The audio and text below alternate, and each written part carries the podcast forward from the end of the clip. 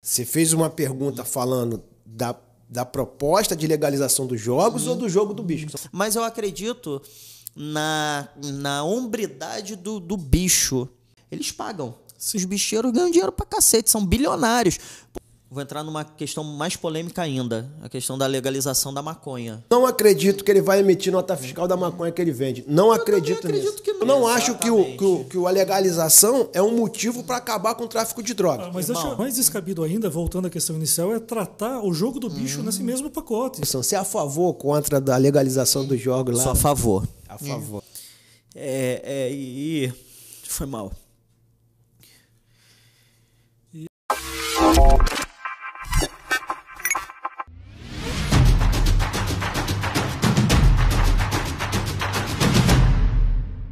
Fala galera, Fábio Gideão aqui para mais um Portal do Gida.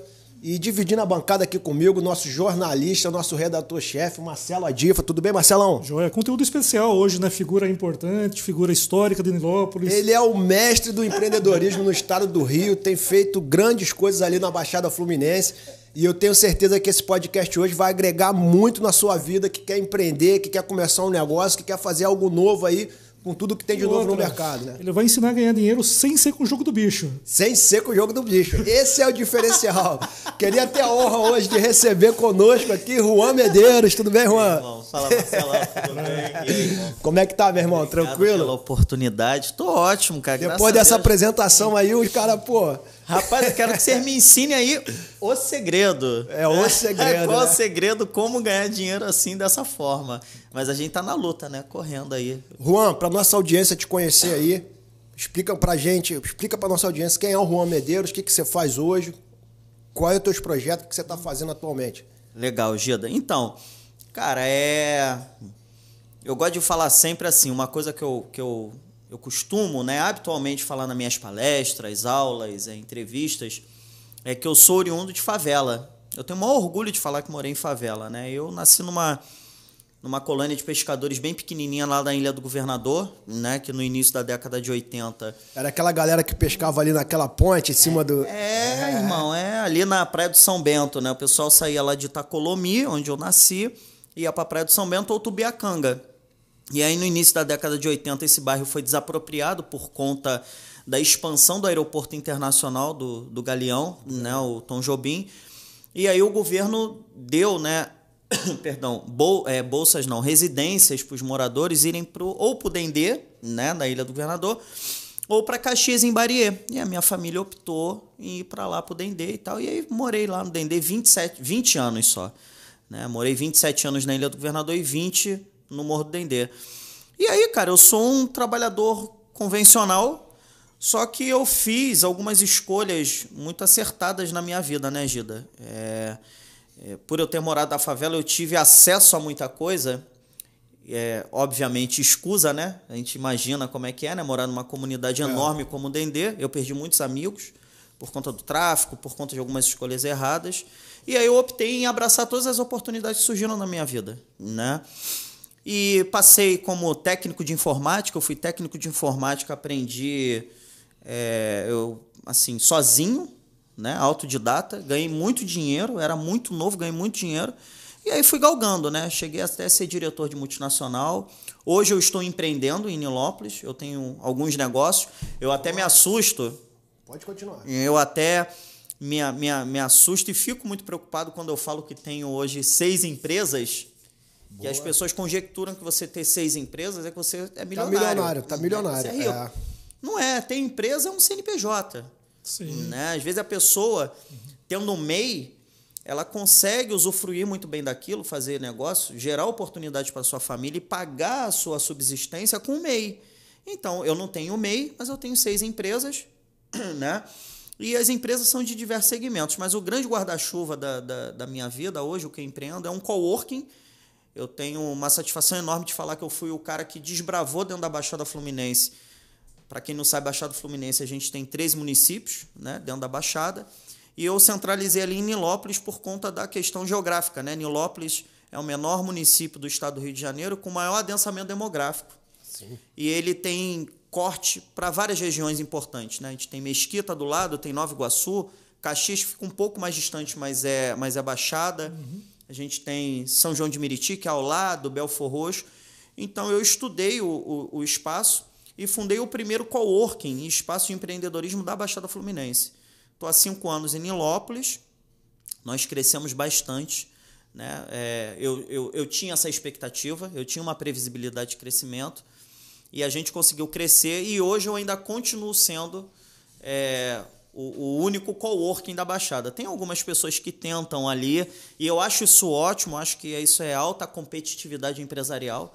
A gente tem que ter isso, né? a liberdade econômica e fomentar esse desenvolvimento.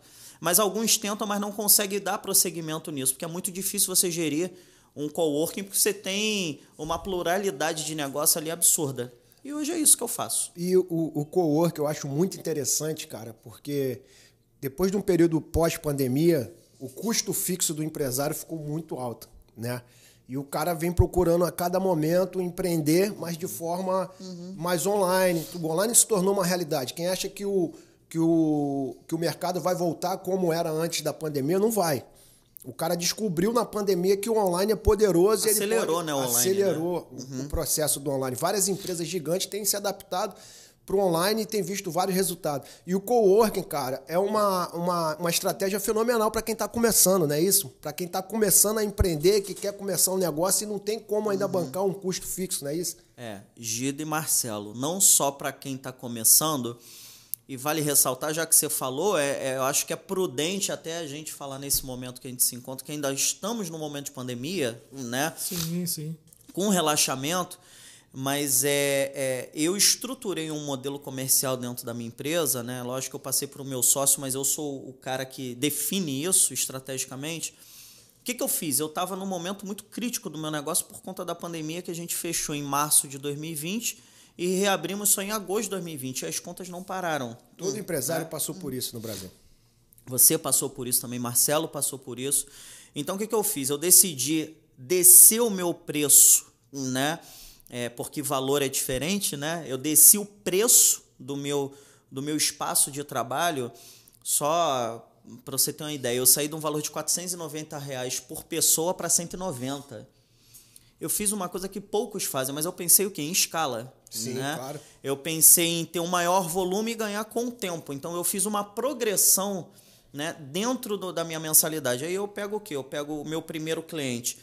Exatamente para ajudar ele nesse momento crítico da nossa economia que a gente está vivendo, eu pego esse cliente, eu falo assim, Marcelo, você né, jornalista, você é publicitário, você vai trabalhar aqui, olha só, você vai começar a pagar 190 reais por mês você vai pagar isso de um período de três meses. E o cara não tem aluguel, não tem internet, não tem conta de luz, não tem nada. Não tem nada. Isso é um preço fixo para você ter toda uma estrutura. Uma estrutura de alto nível que eu tenho em Nilópolis. É alto nível de fato, tá? Não é porque eu montei. A gente está assim, num nível muito bacana. Então você paga três meses um valor, do quarto ao sexto outro valor, do, do, do sétimo ao nono outro, e do décimo ao décimo segundo vai ser o valor mais alto, porque é uma progressão para te ajudar a crescer, para você criar escala. Sim, sim. Sendo que o valor, o último, o último trimestre da, do plano, ainda é um valor menor, muito menor do que o valor que eu cobrava antes. O que, que isso fez com que acontecesse na minha empresa? Eu quintupliquei o meu faturamento. Lógico. Também quintuplicar é algo que é de 5, né? botar ele para 25 é, é diferente de você quintuplicar 25 né? e botar para cima. A gente estava num período muito difícil, né? em outubro de 2020, e eu comecei a aplicar esse plano em dezembro. Cara, assim, a gente cresceu absurdamente. Eu sou dono também, né? É o que eu te falei, o Cowork é um guarda-chuva, eu tenho outras empresas abaixo. Eu sou dono da franquia de uma universidade também lá em Nilópolis, né?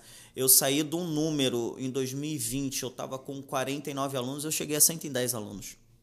Né? Isso tudo com uma estratégia. Isso online ou presencial? É online. A gente online. tem o polo presencial para recepcionar os alunos. Né? A minha esposa até trabalha comigo, a nossa gerente, a gente tem outras pessoas lá. A gente resolve problemas administrativos e algumas coisas financeiras, mas o aluno ele só vai para fazer o seu vestibular ou fazer a prova. Só que no momento de pandemia, o que aconteceu? O aluno não vai mais no polo. O aluno faz tudo online. Isso então o nosso custo diminuiu. Isso até ajudou a redefinir o padrão do ensino superior no Brasil, né? Totalmente. Né? Primeiro que, ah, assim, é, é, eu nunca gostei muito de estudar, eu sempre gostei muito, sempre fui muito curioso e muito de gostar de aprender, né? Eu fui começar a estudar velho. Não que nós não sejamos velhos, né? Mas assim, se eu tivesse aproveitado minha parte educacional do ensino médio, eu talvez estaria, estaria academicamente melhor do que eu estou hoje. Então eu optei em estudar velho, né? Até para servir de exemplo para os filhos, né? Porque se a gente é. não fizer algo. Então a gente vê que a, a, a, nossa história, da nossa estrutura pedagógica dentro do Brasil, ela é muito arcaica. Né? Ela é muito retrógrada. Por quê? Você não dá o protagonismo para o aluno. Né? Você vê que os alunos, eu falo isso porque eu tenho em casa é, três jovens, né? o nosso mais velho, né? Tô, até apontei para cá porque minha esposa está aqui. Né? O nosso mais velho já está na faculdade. Né? Ele sempre foi muito estudioso na, na escola e, e ele absorve muito rápido. Tem o do meio, que não gosta tanto de estudo, mas, mas estuda na, na medida do possível, mas é muito curioso online. E tem o de 10 anos, cara. Esse moleque, assim, inacreditável. O moleque, ele às vezes fala, hum, porra, inglês e não, e não faz inglês, né? Porque... O processo de aprendizagem já é diferente. É diferente. E tem que ser lúdico. Sim. Né? É muito legal você chegar. Eu falo porque eu já dei aula, né? Eu já fui professor convidado de algumas universidades e tal. E sempre quando eu ia dar alguma aula magna, alguma palestra, alguma coisa, eu colocava o aluno sempre em primeiro lugar. Né? Eu sempre convidava o aluno e falava assim: você, Marcelo, me conta aí. Eu, eu, eu te colocava para você ser embarcado na estrutura pedagógica que não, não não vai ser eu. A gente aprende muito mais com o aluno do que o professor. E a realidade ensinar. do ensino hoje brasileiro é que ele não ensina a criança a sair dali pronto para abrir o teu negócio. Você não Exatamente. tem um suporte Exatamente. ali de administração uhum. financeira, de administração de empresa, de empreendedorismo na base curricular a ponto do garoto sair, uhum. a ponto de abrir o seu negócio.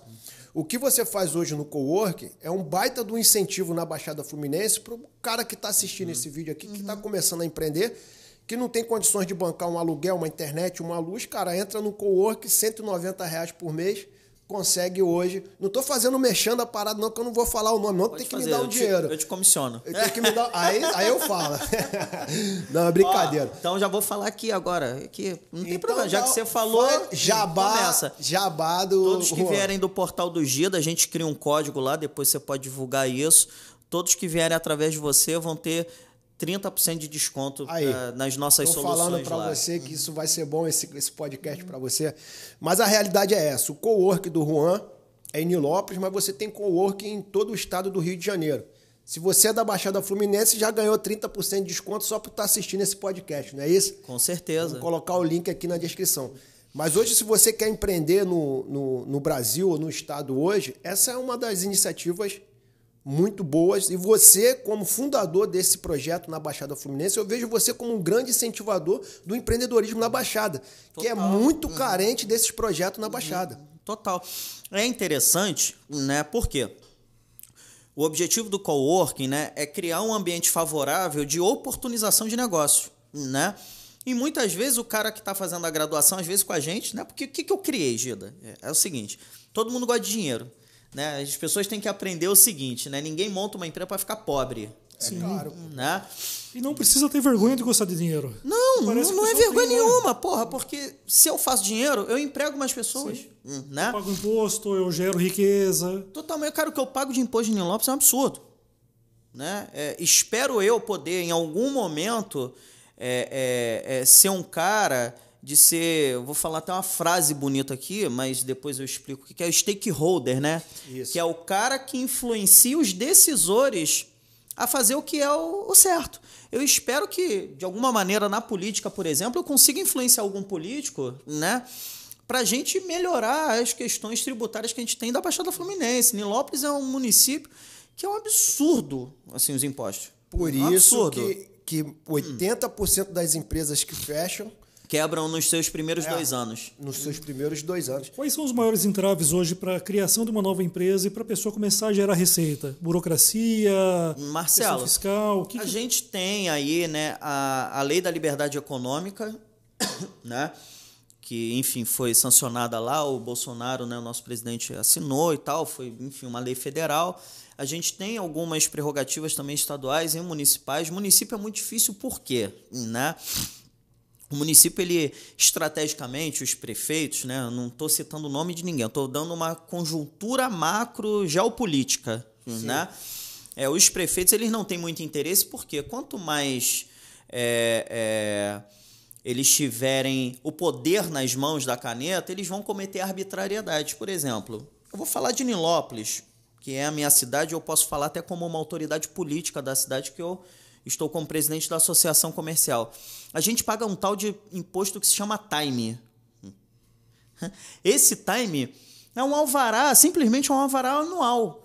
Eu São gasto... João de Meriti, a mesma coisa, batalhei muito irmão, por causa disso lá. Irmão, Todo ano você tem que pagar Isso esse, é um absurdo. Taxa. Eu vou te falar um número interessante. Nós temos mais de 15 mil CNPJs dentro de Nilópolis. Eu tenho essa informação, eu tenho esse dado, assim, na minha mão. E você paga independente do seu padrão de negócio. Indep é, o é MEI, o MEI. No estado é. do Rio, você paga o alvará uma vez só.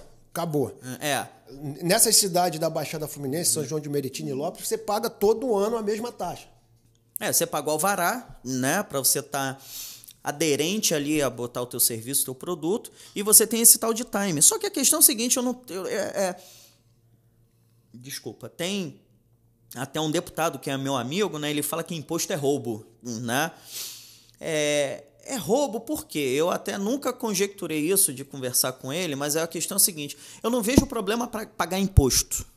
Eu não sou contra a não pagar imposto, porque você pagando imposto, você melhora as condições é, é, de infraestrutura da tua região, né? Desde que ele você não seja melhora desviado, desde que ele não seja... Exatamente. Então, assim, eu não tenho, porra, não tenho problema nenhum de ganhar 5 milhões de reais, que é meu sonho, minha empresa faturar isso. É aquilo, né? Você não monta empresa para ficar pobre, né? Você monta empresa para ganhar dinheiro. Se eu quisesse ficar pobre, né, eu estaria aí, sei lá, cara, fazendo qualquer outra coisa que não fosse empreender. Porque você já tem que gastar um dinheiro inicial, você tem que ter o, o, o fluxo de caixa, tem que ter fundo de caixa, você tem que ter reserva.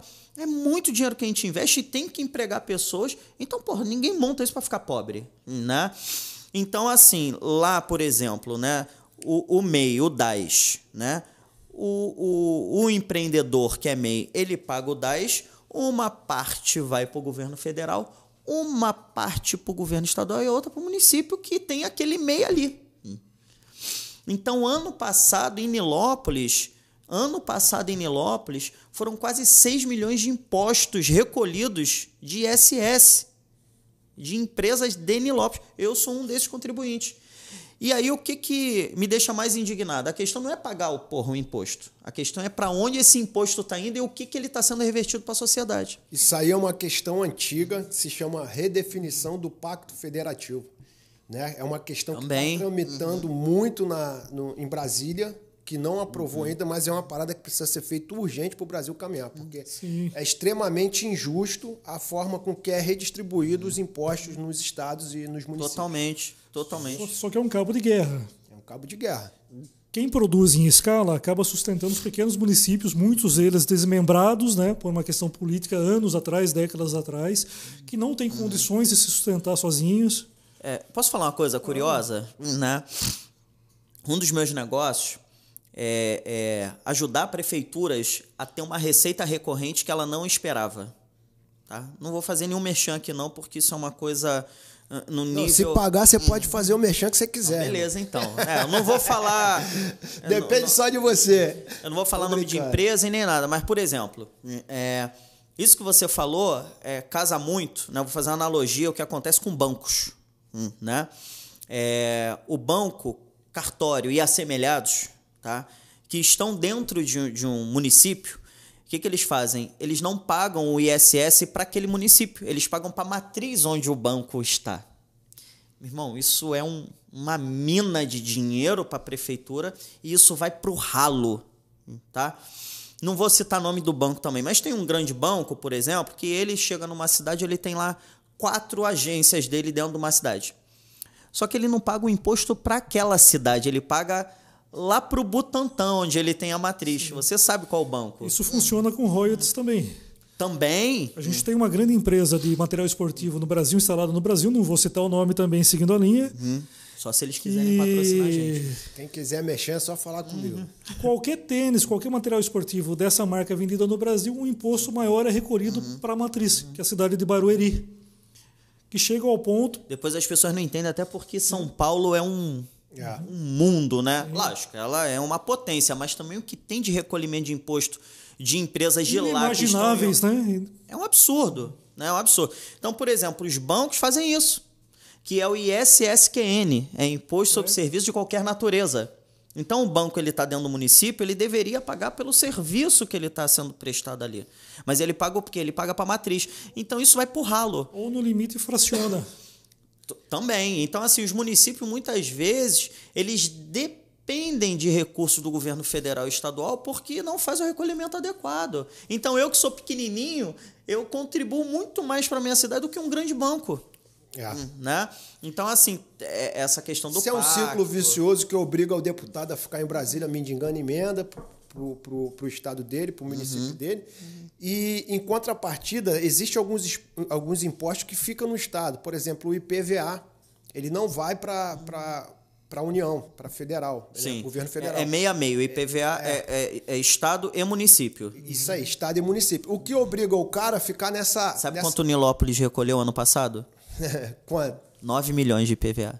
O que obriga, o que obriga o estado e o município a ficar nessa loucura de cobrar esse imposto do IPVA, toda essa, essa máfia que existe em Joga- cima vou, do... vou te jogar numa fogueira depois de Nilópolis, hein? Surgiu um assunto aqui interessante, que- ligado ao empreendedorismo, Tá ligado bom, à legislação sim, pô. negócio É, negócio mas é um assunto sim. polêmico, um assunto polêmico. bom. depois, eu- depois me lembra que eu vou, eu vou perguntar. A gente está dando uma visão geral aqui das dificuldades do empresário hoje no estado do Rio, no seu município, de empreender. É, burocracia, né? No Rio, Gida, é, eu, eu abro alguns negócios, né? Até presto consultoria para algumas empresas, a gente abre, a gente consegue até em 24 horas abrir né, uma empresa. É, Nilópolis também não demora, mas tem as, as, a burocracia, hum, né? Isso é demais. Não é burocracia, é a burocracia, né? E eu não estou citando é, é, entidade nem nada. Às vezes é uma coisa que você aperta um botão no sistema, você conseguiria resolver, né? É, tem vários casos, né? Então você paga o alvará, aí você tem TLS, você tem vigilância sanitária. Vale ressaltar, importante, vigilância sanitária, ninguém vai na tua empresa. Absurdo. Porra, se eu tô pagando um imposto de vigilância sanitária e não vai, e não vai um ser fiscal, não, e pior de tudo que nós temos que estar aderente. A gente tem que estar compliant com o que eles exigem e apresentar. Mas apresenta o quê? Apresenta a nota fiscal, cara só da na dedetização. pra fechar. É, aí a dedetização, desratização, é corpo de bombeiro. Aí só nisso aí você gastou 5 mil reais.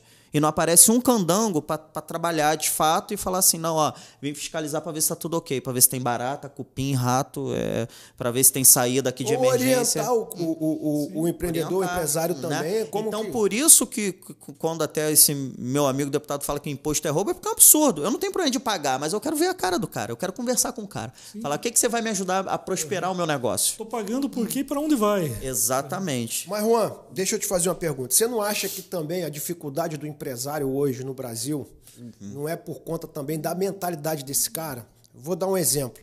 É, a gente viu na pandemia inúmeros negócios quebrarem por falta de caixa, né? O cara não é habituado a ter um caixa ali, um financeiro, para suportar ali seis meses, um ano de custo fixo a empresa. Para quem não sabe o que é custo fixo, é a empresa de porta aberta, vendendo ou não vendendo, você tem que bancar aquela despesa. Então, o empreendedor brasileiro ele não tem esse hábito de fazer um, um- um controle anual, por exemplo, igual nos Estados Unidos e outro.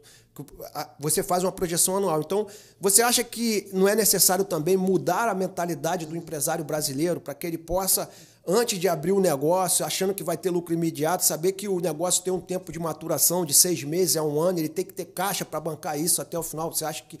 Qual seria a solução para a gente poder mudar essa mentalidade do brasileiro hoje? Os projetos aí que poderiam é, trazer uma mentalidade nova para os nossos empresários e empreendedores? Então, educação. Educação, né? né? Você falou uma coisa interessante, né? No Japão, por exemplo, né? Vocês provavelmente sabem disso, né? Ah, No, no ensino fundamental, né, que é o ensino de, de início da alfabetização, ele já, já aprende a empreender. Como aprende a aprender? Empreender, irmão, não é, não é só tu abrir um negócio, vender um produto e serviço, é você sociabilizar melhor, é você se vender melhor, você você ter uma comunicação efetiva e eficiente melhor, porque aí você acaba se vendendo. Mas aí entra um outro aspecto, né? O ensino lá é preparado para isso, ele te prepara para isso. Sim, Marcelo, então, exatamente isso que eu estou falando. prepara para apertar parafuso. Exatamente, as crianças lá, o que, que eles ensinam? Uma vez por semana, as crianças no Japão, os pequenininhos, têm que ir lavarem os banheiros que usam. Uhum. Isso é empreender. Você está empreendendo vida. Porque com certeza vai crescer um adulto melhor, responsável. mais educado, responsável, né, altruísta, enfim, é, várias coisas. Então, a, a, no Brasil, a gente precisa né, ter uma estrutura pedagógica de base, né? Eu acho que nem é o fundamental. Eu já vou mais pro antigo ensino médio, né? Que agora eu nem sei o nome que dá é, do, do, do, da parte do segundo grau, né? Ensino médio, é, de ensinar os jovens, né? Do sétimo ano ao, ao nono e depois do primeiro, segundo e terceiro ano a empreender. Como? É, matemática financeira da forma mais branda, você ensinar planilhas ali, né? Você pegar, abrir um Excel, fazer uma planilha bacana, explicar, saber o que é o fluxo explicar, de caixa, saber o que é um fundo de emergência, saber explicar o que é... o que é custo operacional, custo efetivo, o que que é, é fluxo de caixa, o que que é faturamento, receita, porque às vezes a pessoa não entende. Ah, eu faturei 10 milhões, mas a minha receita líquida é um. Aí você fala, o cara é milionário. Mas um milhão ele tem que distribuir para mais cinco sócios. Yeah. Então não funciona assim. A gente teria que ter uma educação melhor. Desculpa, Marcelo. Então a gente precisa mudar essa cultura, né? Porque virou modinha, Gida. Todo mundo tem empresa. Yeah. É bonito. Hoje a pessoa abre uma startup né? Vamos dizer assim. Hoje todo mundo tem startup. Uhum. Aí abre no quarto de casa. Aí a primeira coisa que faz é ir lá no Instagram, no LinkedIn, botar CEO. E, cara, CEO é uma coisa muito maior do que isso. Yeah. Né? E eu não vou nem, nem eu nem assim, você é, é Renan, tira hipócrita. o CEO das minhas redes sociais lá, hein? Não, não, não, não, não mas é, é, diferente.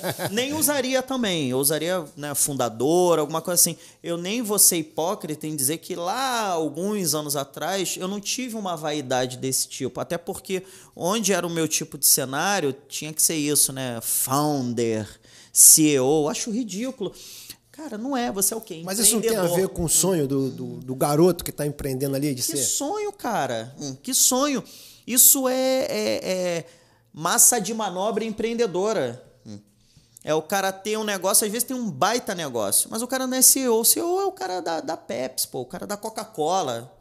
O cara que é uma, uma companhia, uma corporação, entendeu? Big Four né, que são as, as quatro maiores, as cinco maiores do mundo. O cara estando no quarto, o cara bota empreendedor, é muito mais bonito, é muito mais autêntico. É. Você se vende, né? Óbvio, você tem que se vender grande, né? Mas você não precisa falar que é grande. Às vezes no teu gesto, às vezes nas suas atitudes. Fala mais que as próprias fala palavras. mais do que. E ninguém é forte sozinho. É verdade. Então, assim, as pessoas têm que parar um pouco a vaidade. Né? Empreendedor tem que deixar de ser vaidoso.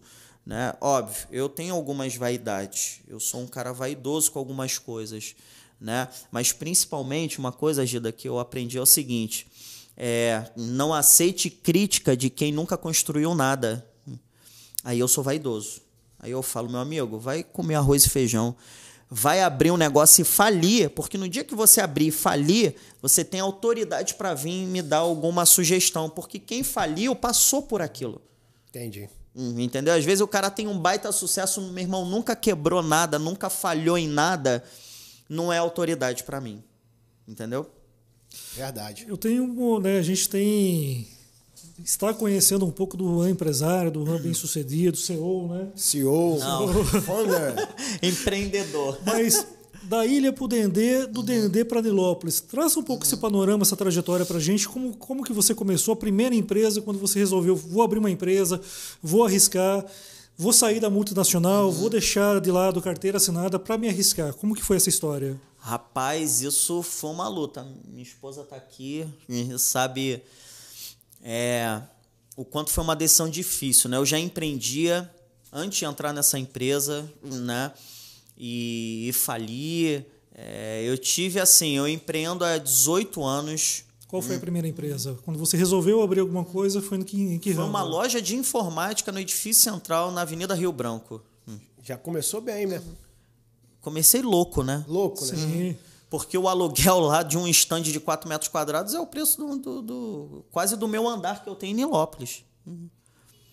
Mas eu entrei numa, num, num, num- num movimento né, de, de vendas de é, gravador de CD, de DVD, lá naquele período né, pré-histórico, né, Neandertal, né, da informática. Não lembro, não. Lembra? Eu não era- não lembra sou dessa assim. época. Uhum. E, e eu, eu, Comprou, comprou gravador então na época. Eu não quero Comprou. admitir, mas comprou.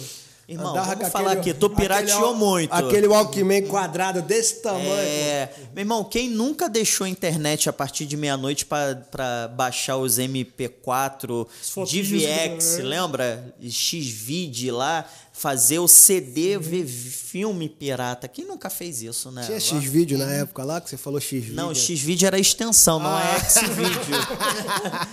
ah, o fundador aqui da É, parada. ó. não, pô, ia estar bilionário, né? Então, assim, é, voltando, né? Eu montei uma lojinha de informática e fali logo depois, né? Tomei uma volta do sócio e tal. E aí fui, cara, fui empreendendo com, com informática mesmo. Aí montei algumas startups, né? Eu tive sucesso, tive muita derrota, e é o que eu falo, em 18 anos eu tive muito mais fracasso do que, do que Mas sucesso. base- Na base do planejamento ou tentativa e erro? Vou tentar, se der certo, deu. Vou tentar, se quebrou mais Então, uma. Eu sempre fui um cara muito bem planejado, hum, tá? Eu sempre fiz muito planejamento, mas eu aprendi que para empreender você não tem que ficar fazendo planejamento muito longo. É é você fazer o teste e pivotar. Não deu certo, acaba. O Gido é um é o maior exemplo que eu tenho de empreendedor que faz o teste, se um ano não der certo, ele acaba com aquilo e monta outro. Tá aqui um cara Aprendi na nosso- pancada, né? um cara aqui do nosso lado. Eu aprendi muito na pancada, mas aí eu comecei a me qualificar, né? Na E verdade, aí- isso, só, só fazendo uma aspa, isso eu aprendi com um judeu. Ele falou o seguinte, irmão, Eu também aprendi. tudo Ah, que você abre, todo judeus. Uhum. negócio que você abre, você tem que ter meta e prazo. Irmão, deu prazo. Se não chegou à meta que você estipulou, ali você redefine o seu negócio. Uhum. Ou você decide continuar, ou você para e começa um novo. Eu, infelizmente, eu aprendi isso na porrada. Aos 32 anos de idade, eu quebrei com um negócio com uma dívida milionária. A loja Por de automóveis, né? A loja de automóvel. Porque eu insisti até o fim. Se eu tivesse na época, Uhum. né? Que quando eu abri essa loja, eu tinha 25 anos de idade. Se eu tivesse aos meus 27, na época que a, que a loja chegou ali no, no seu auge financeiro. Se Uhum. aos 27 eu tivesse esse pensamento, aos 29, 30 anos eu tinha fechado essa empresa ou tinha vendido ela, que é o sucesso do empreendedor hoje. Não é ter uma, uma empresa. Fazer grande, o exit. É o É a famoso venda. exit. É, É a sair venda. do negócio. Sair do negócio. Saí bem. E sair do negócio É. Eu tive a hoje. oportunidade de vender alguns negócios. Mas eu não- achava, assim, eu vim com aquele conceito do meu pai de que o negócio era eterno. Você fundava uma empresa, você trabalhava até morrer e ali você dá estrutura financeira para tua família a vida toda. Uhum. Hoje não. Hoje o maior sucesso do meu negócio vai ser quando eu vendo. É?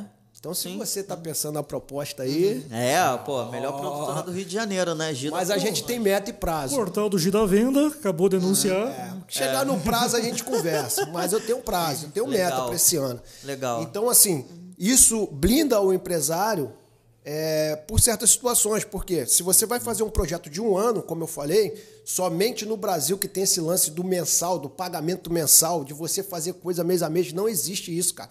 Empresa você tem que meu irmão, analisar ela de ano a ano. Você tem que saber o teu faturamento anual, você tem que saber a tua meta anual, você tem e aí você divide essas metas mês a mês, dia, semana, tudo para você chegar nesse, nessa meta anual. Exato. Tá? Exatamente. Se não for dessa forma, a maioria quebra, cara. Concordo. Porque o cara não entende. Concordo. E aí eu cheguei, né? é, eu estava, antes de entrar para uma grande multinacional, eu estava como camelô. Eu e a, minha esposa, que está aqui. Na, na, nós fomos camelôs, eu estava desempregado, fiquei um ano e meio, né? Um ano e meio desempregado. E assim, sem muita expectativa ninguém, e com bom currículo, né? Com bom currículo. Aí eu... hora é péssimo porque a dificuldade para você se recolocar é horrível, né? Horrível. Uhum, horrível. E aí é, é, eu eu olhando né, o jornal, vi lá, excursão para São Paulo, Paraguai, Bolívia, não sei, pra, excursão para tudo que é lugar. Eu falei, hum, vou para isso. Hum.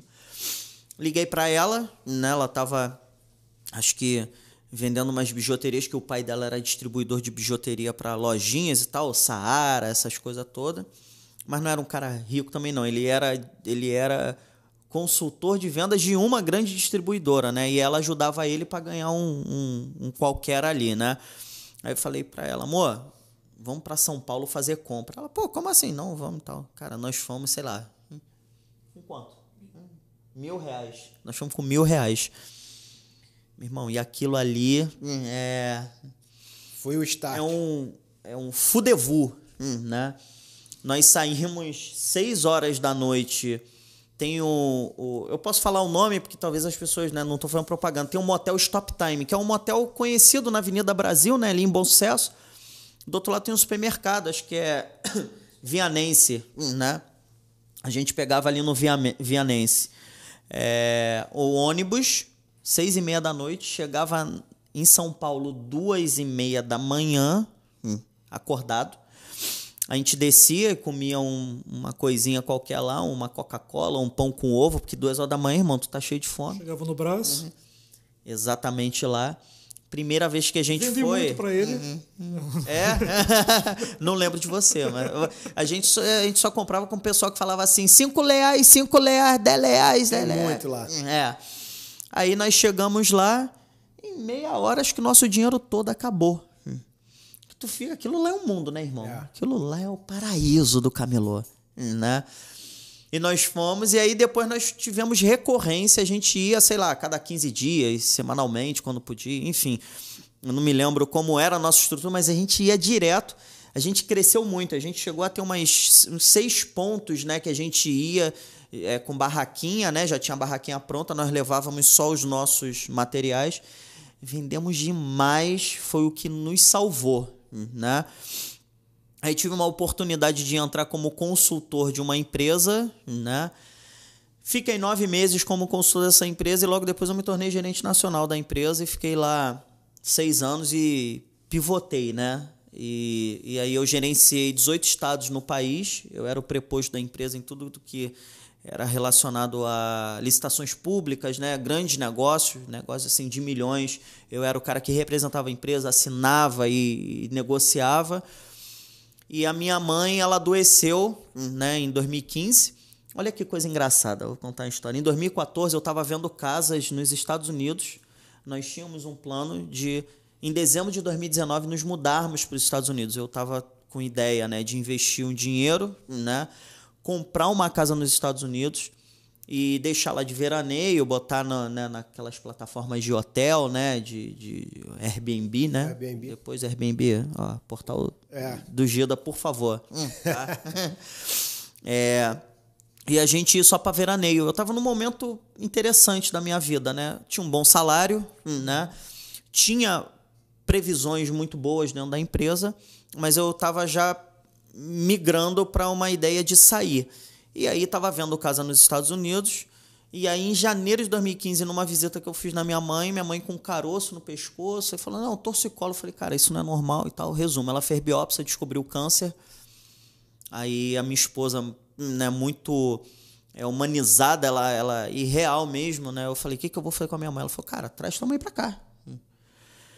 Aí veio minha mãe, veio meu irmão de 11 anos na época. Minha mãe morreu em 49 dias. Hum, né? Hum, é.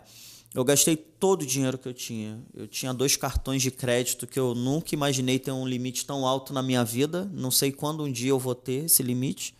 Gastei todos os meus cartões. Depois eu tive que cortar ela. Na verdade, cortou os cartões todos. Né? E aí eu eu estava muito cansado da multinacional amava o emprego, amava, era incrível e tal, mas eu estava muito cansado. Eu falei, cara, eu vou empreender, eu vou na luta. A gente já tinha uma empresinha, que hoje é uma empresa é, de cerimonial, que ela é que é a dona, né? É... Posso fazer o um merchan do nome da empresa? Pode, hum. ué, no final a gente acerta, fica tranquilo. Carla Brício Cerimonial. É, é uma empresa de cerimonial. Instagram, Instagram pra fechar, Instagram. Carla Brice Cerimonial. A gente deixa fazer o merchan, depois não pagou, a gente corta na edição. Corta na Ótimo. edição, Por isso que é gravado, não é nada ao vivo aqui. E, cara, foi uma das, uma das melhores escolhas que eu fiz na minha vida, né? Me casar com a Carla, né? Lutar com ela. É, é, e foi mal. E é bacana ver ele, Foi- ver- ver ele, ver ele tratar, né, a esposa dele tá na minha frente, né? É bacana ver ele tratar a esposa com tamanho carinho, porque é a mesma devoção que eu, que eu é, tenho com a minha, né? Minha esposa, bem mais jovem que eu, né? é, eu falo abertamente, falo aqui pro Fábio, foi a pessoa que mudou minha vida. E mudou assim muito, muito, muito positivamente. É uma foi arara, bem é difícil, brava, pô. mas teve um papel É, importante. minha mulher é onça, né, do Pantanal, né? Mas foi muito difícil, cara, porque. É. Você pode vir aqui dar um abraço nele, um beijo nele. Pode vir, pode vir aqui. Entra aqui que eu quero filmar aqui essa cena. É uma cena bonita, né? Eu acho, eu acho tão bonito essa. Eu acho que é isso, irmão. É valorizar os, os humildes começos. Pega uma cadeira pra lá, Renan. Bota a cadeira pra ela aqui, que ela vai fazer a entrevista junto com a gente aqui. Pega lá. É.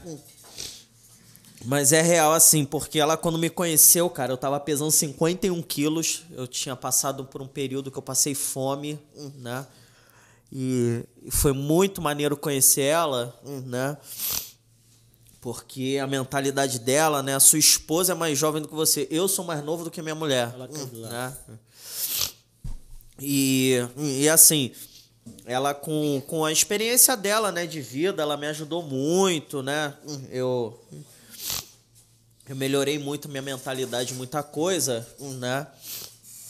E aí eu, eu tive a ideia de ajudar ela a empreender, porque eu, modéstia à parte, eu tinha mais conhecimento do que ela nisso. Só que ela pivotou, né? E aí o negócio tava bacaninha, né? A gente fazia né, muitos casamentos juntos, né? Eu, funcionário dela ali, auxiliando e tal. E aí eu lembro como se fosse hoje. Eu cheguei pra ela e falei, pô, amor, a gente tem que. Daqui a pouco eu vou começar a chorar também. É. Eu tô segurando aqui.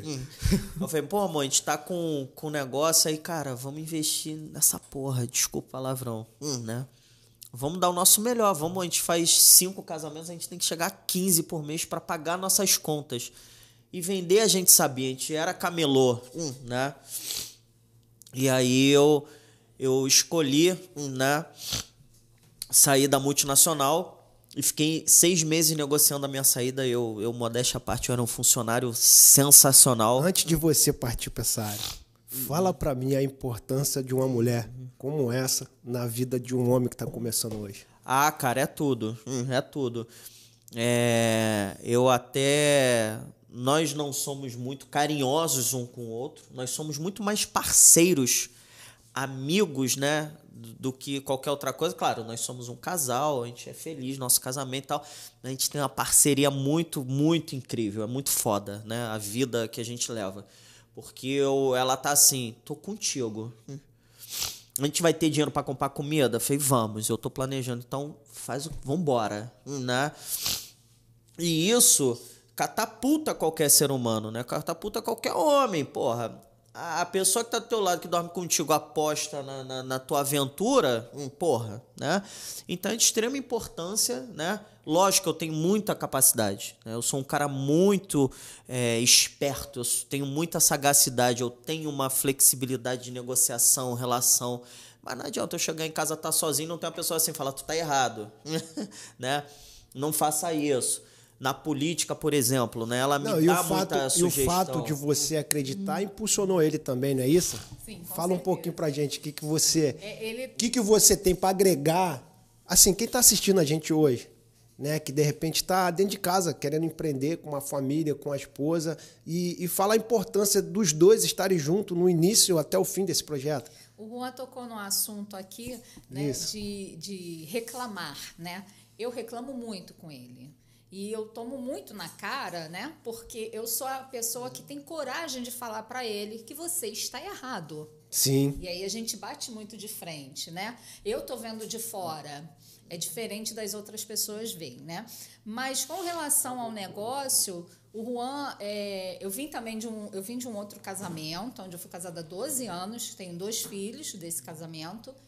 E com o Juan nós temos o Miguel, que tem, vai fazer agora 11 anos. E eu nunca fui é, uma mulher empoderada.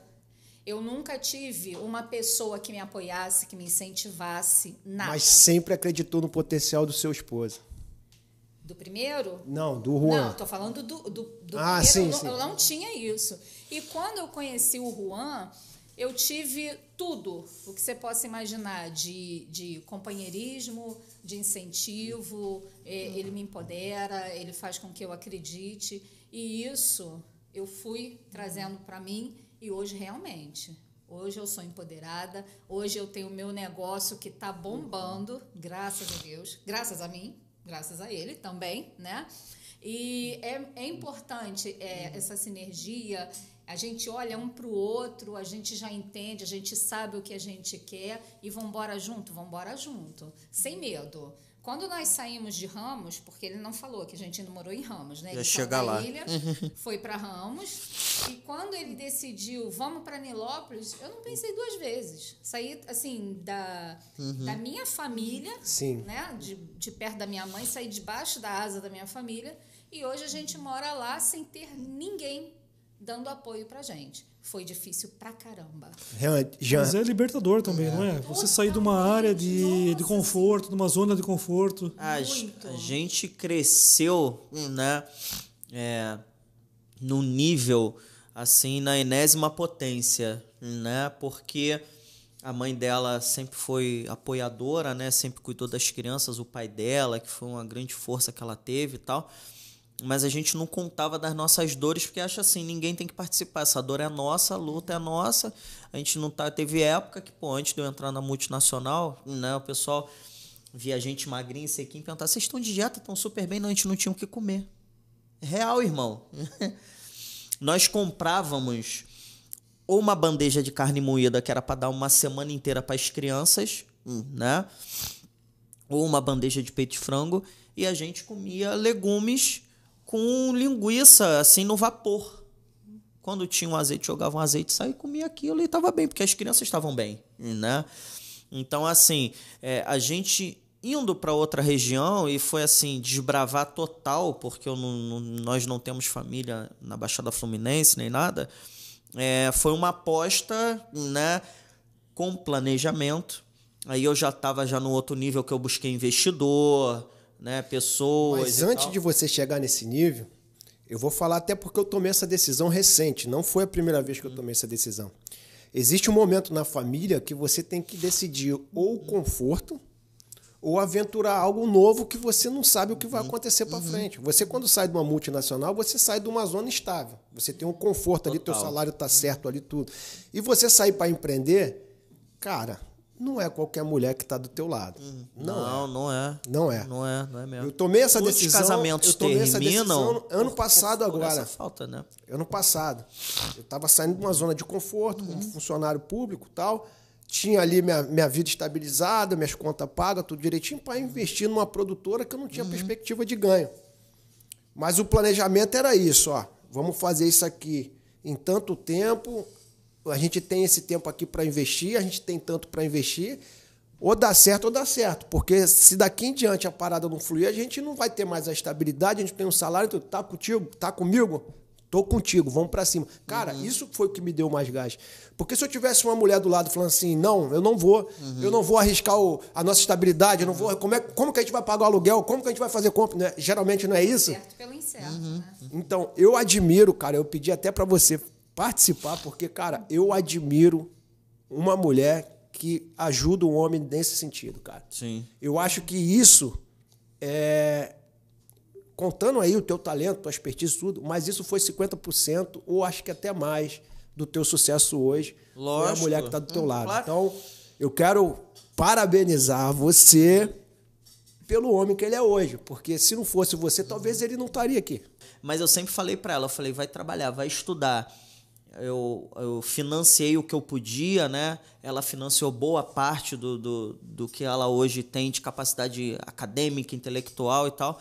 Mas eu dei o pontapé, eu empurrei, porque eu falei, se eu não estiver aqui, né? Se nós nos separarmos? Ela ah, já tá casando, já tá querendo separar. Eu falei, não, não é, você tem que ser potente, você tem É. que. Você não tem que esperar de mim. Você é uma mulher forte e tal. Você vai, você vai ter o teu negócio. Eu, lógico, eu vou ser o, o esteio, né? O homem, né? Isso até cultural é uma coisa, né? É patriarcado, né? Do homem ter que bancar tudo, mas é culturalmente o homem é, e biologicamente também a mulher precisa de ter uma Sim, segurança, né? Eu falei, eu vou manter, vou estruturar o que puder do nosso negócio, né? Mas você tem que ter o teu. E, cara, deu tão certo, porque hoje a Carla, ela se tornou a primeira professora de cerimonial da Baixada Fluminense. Eu fui o primeiro coworking da Baixada Fluminense. A Carla foi a primeira mulher a introduzir formação, capacitação para outras mulheres em cerimonial. Já formou, sei lá, em Mais de 100. mais de 100 alunas num tempo muito curto. é Sem uma medo- demanda reprimida. Sem medo de criar concorrência. O que é mais bacana. Ela ensina, cara, pô, fico até arrepiado de me lembrar. Nós fomos no shopping lá no, no Nova Iguaçu, Top Shopping. A aluna dela tinha acabado de se formar, tinha, devia ter dois meses. É, uns né? quatro meses por aí. sei lá, três meses por aí, ela já estava como expositora de uma feira de noiva. Incrível isso. Pra gente participar da primeira feira de noiva foi, um- foi muito cruel. Ninguém ajudou a gente. Então a veia empreendedora tá no casal, né? Ah. Tá no Então, casal. assim, hoje, né? Então, essa escolha, respondendo você, a gente alongou um pouco, Marcelo, foi uma decisão muito difícil, mas foi muito acertada, muito assertiva, muito eficiente, porque eu falei, cara, vamos investir em tudo. A gente investiu o que a gente podia, cara, foi uma loucura. Assim, eu fiquei dois anos sem ganhar nada, né? A gente está numa dificuldade cruel, mas hoje eu estou né, presidente da Associação Comercial Empresarial de Nilópolis, da Baixada. Estou com seis empresas. Então, e quando a gente fala do empresário padrão, né, já que você tocou a questão da associação comercial, quando a gente fala do empresário padrão, sempre vem a imagem daquela figura de terno, gravata, sisudo, chato, né? Aquele empresário chato. O é- presidente tem tatuagens. Sim.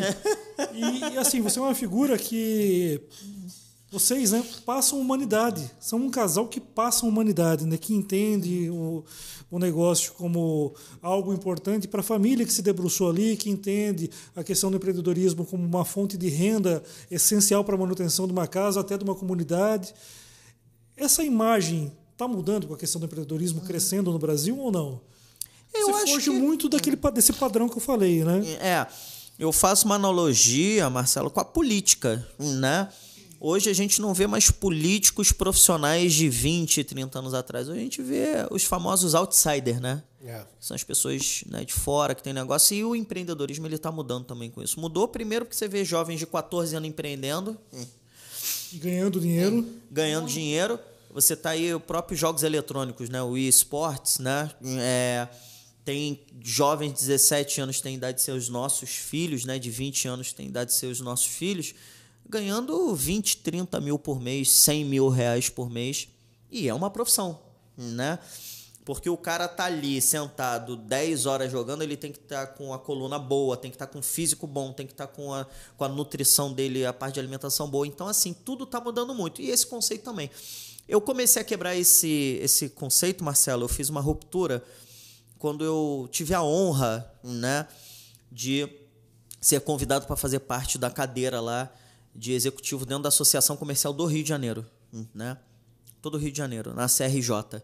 Eu fui convidado para me tornar vice-presidente da Comissão de Comunicação, Tecnologia e Inovação da Associação Comercial do Estado do Rio de Janeiro. E quando eu fui, a primeira, foi engraçado, porque eu fui de jeans, né? Um sapatênis, Todo mundo esperando o cara de terno. não, e uma camisa social dobrada da minha empresa, com a logomarca que tinha um- um- uma outra costura, um- enfim, um bordado. E eu fui recepcionado por um senhor que devia ter 1,80m, com um blazer que vinha quase até o joelho e de gravata borboleta. Eu fiz essa cara assim, né? Eu olhei, eu, eu falei, gente, o que, que eu tô fazendo aqui? Olha para a pessoa, olha para a roupa. O que, que eu tô fazendo aqui? Um senhorzinho que deve ter uns 80 anos, tem idade de ser meu avô, com um blazer enorme, com a calça caque, um blazer azul marinho, bem tradicional, né? Bem, né? Clássico e de gravata borboleta. Eu falei, gente, eu não vejo isso, não sei há quando que eu acho que eu vi em filme. Eu tô vendo na minha frente o cara de gravado borboleta. Aí ele olhou, ele falou: ah, o senhor que é o doutor Juan, muito prazer, me deu a mão assim. Eu falei, gente. Aí quando ele me deu a mão, eu pensei, benção, né? Eu falei, ele me deu a mão assim com a delicadeza. Uma, né? Um cavalheiro, né? Aí eu falei, gente, quando me deu a mão, pensei, eu falei, gente. Eu falei, gente, o que eu tô fazendo? Ah, o senhor que é o doutor Juan? Eu falei, não, não tem doutorado, doutor. e aí eu fiz a primeira reunião, né? Já para quebrar essa ruptura. Aí na reunião eu deixei muito claro a mesa que eu estava com diversas autoridades. Eu falei, olha, eu aceito o convite primeiro porque você ser um, um, um cara que saiu de uma favela e ocupar um espaço político, não é político partidário, é político. Associação comercial é um espaço político, né? Que poucos sabem, né? Mas dentro da associação comercial nasceu a Firjan, o Disque Denúncia, é. né?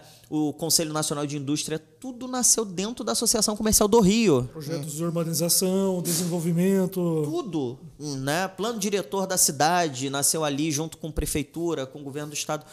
Muita coisa é catapultada através do empreendedorismo. Né? Então, um cara jovem como eu, apesar de não estar na juventude, mas um cara jovem como eu, exatamente por conta dessa característica, todo tatuado, né?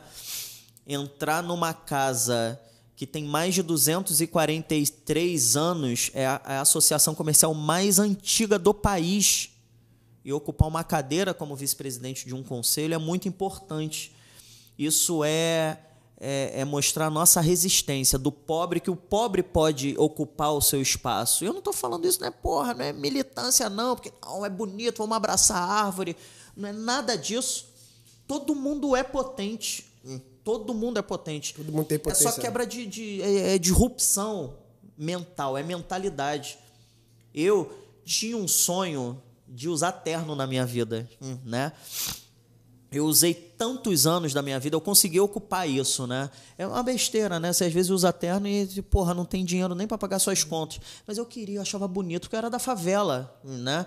Eu usei tantos anos que hoje eu não uso mais. Hoje eu vou, lógico, dependendo da solenidade, eu estou.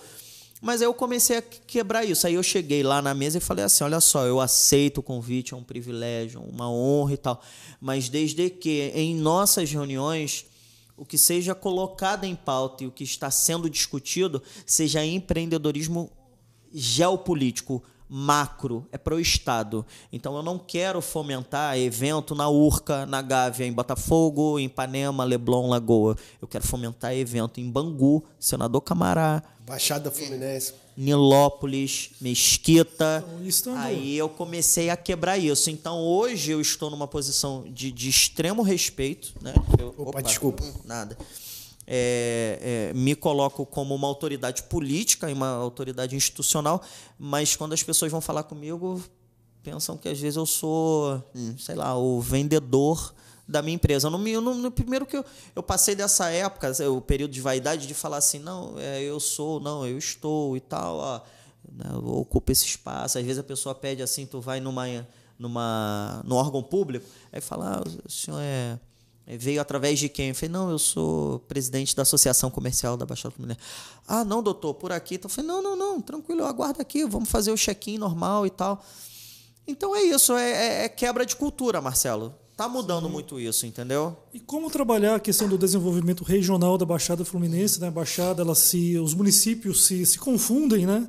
As necessidades são basicamente uhum. as mesmas as dificuldades da população são basicamente as mesmas, mas há a limitação geográfica né, dos municípios e a limitação uhum. fiscal, política, tributária. Como trabalhar o desenvolvimento dessas regiões, a partir dessas cidades, uma mesma região, a partir disso? Então, isso deveria, Marcelo, ser top-down, né, que a gente fala, né, de cima para baixo. Isso deveria ser né, o gestor local, tanto do executivo quanto do legislativo, promover e corroborar para o desenvolvimento econômico através, de, por exemplo, de consórcios. Né? Você pega a Baixada Fluminense, são 13 municípios, é, é, fundamental que os prefeitos eles consigam ter uma interlocução e um diálogo para falar assim, por exemplo, vamos criar um consórcio, igual, por exemplo, né, teve no, no Maranhão, né, o, eu esqueci o nome do, do, do Flávio Dino, né? O Flávio Dino, excelente governador, e que aqui o pessoal não nos ouça, né? Porque não fica com raiva, é direita, esquerda, mas é de esquerda, né? Ele é de esquerda. O cara desenvolveu um consórcio de vários estados que eles fazem compra em conjunto, compra coletiva. O que ele gastaria 20 milhões, ele vai estar gastando dois, porque ele está dividindo com 10 estados. Em São Paulo, a gente começou a ter, de dois anos para cá, as APLs, né, os arranjos produtivos locais. Sim. Uhum. Eu isolo regiões, né, duas, três cidades que produzem um determinado item em comum, criam mecanismos para facilitar a produção desses itens. Exatamente. Fazem compra juntos, Sim. fazem as vendas juntos. E, e não existe isso que é de esquerda e de direita, não, irmão. Existe o que é bom para o povo. Exato. Eu costumo falar, irmão, que, que eu elogio quando o cara acerta, eu dou crédito Entendeu? E tem o direito da crítica uhum. quando o cara erra. Nós somos pagadores. Então, independente do partido, da ideologia, se tem um projeto bom pro povo, a gente tem que apoiar, irmão. Total. Entendeu? Então, assim, é... aí o que, que eu penso, Marcelo? Como há muita vaidade, principalmente em cidades provincianas, né? Cidades que têm características feudais e coronelistas, né? É, devem. É, Basicamente é, toda a Baixada? Toda a Baixada, né? Toda a Baixada. É, muitas foram fazendas, né? Nilópolis foi é. fazenda. Então hoje cada um não... com seu coronel, cada um com sua Exatamente, né? Só que hoje, só que a coisa não deveria ser perene, né? E ela se perpetuou, né? Uma cidade que se desenvolveu bastante, uma cidade, né? É, é, urbana mesmo, né? Asfaltada, saneamento básico e existem seus coronéis, né? Então o que, que eu penso que seria o o ponto de equilíbrio disso? e da gente conseguir ajudar para que se conversem, né? Entidades, né? sociedades civis organizadas sem fins lucrativos, que é o caso da minha, que não deixa de ser uma autoridade política, não é partidária, mas tem algumas prerrogativas, elas se juntarem e forçarem positivamente os governos para que eles elaborem projetos de leis, né? consórcios e etc. Então nós devemos nos unir, né? entidade e falar assim, olha, a gente está precisando disso. Por que, que as, as associações comerciais elas não podem se juntar para falar de desenvolvimento econômico? Hoje, mais de 64% da população de Nilópolis ela sai todos os dias para trabalhar em outras cidades. Hum. Então, somente menos de 30% é que consome e paga coisas dentro do meu município. Só esse dado já demonstra a maior dificuldade da população do local, emprego. É porque tem uma migração muito grande, porque falta desenvolvimento econômico, falta educação, né? falta fomento. A gente, no momento de pandemia, é, é, ter uma interlocução com o governo do Estado, governo federal e criar, por exemplo, bancos de linha de crédito para pequenos empreendedores é o melhor dos mundos. A gente tem mais de 10 mil mês dentro de Nilópolis. Eu tô falando de Sem contar que, é o, o, o, empreendedor, ele trabalhando de forma digital hoje, que isso está crescendo bastante, uhum. duas horas para ir para o trabalho e duas horas para voltar, ele está produzindo. São, são quatro horas perdido do trabalhador da Baixada Fluminense que não produz. Sim. Então, uhum. você fomentar hoje na Baixada Fluminense o empreendedor digital, o cara que empreende através do online, da internet, uhum. você vai ter muito mais produtividade dentro desse, cara e dentro do próprio município dele, ao invés de ser somente uma cidade dormitória. Total. Outra coisa, tu vê que muitos munícipes, né, eles saem da, das regiões e vão com seus veículos. Às vezes o cara não abastece nem na própria cidade. É. Às vezes nem abasteceu o carro. O cara só paga o quê? Uma fração lá do ICMS por conta dos supermercados, que vai para o Estado, hum. né? O supermercado paga o ISS ali, uma coisinha, uma fração para o município, mas o morador mesmo, que é uma potência local, ele está se desenvolvendo em outro lugar. O cara sai de Nilópolis para trabalhar na Avenida Rio Branco, ele almoça lá, almoça caro, um almoço às vezes na Avenida Rio Branco. Não estou falando que, que é, é, compatível com o local, hum. né? É, mas o, um almoço que o cara come lá, às vezes ele paga um almoço e uma janta e talvez almoça no outro dia dentro de Nilópolis, dentro Verdade. de Mesquita. Um almoço no centro do Rio é 40, 50 reais, um almoço bom. Eu não estou falando, é, é, é, como é que se fala, o junk food, né? É, mas assim, um almoço bom. Eu almoço em Nilópolis, irmão, num boteco, vou fazer o um mexão, boteco do Tuninho, em frente ao meu escritório.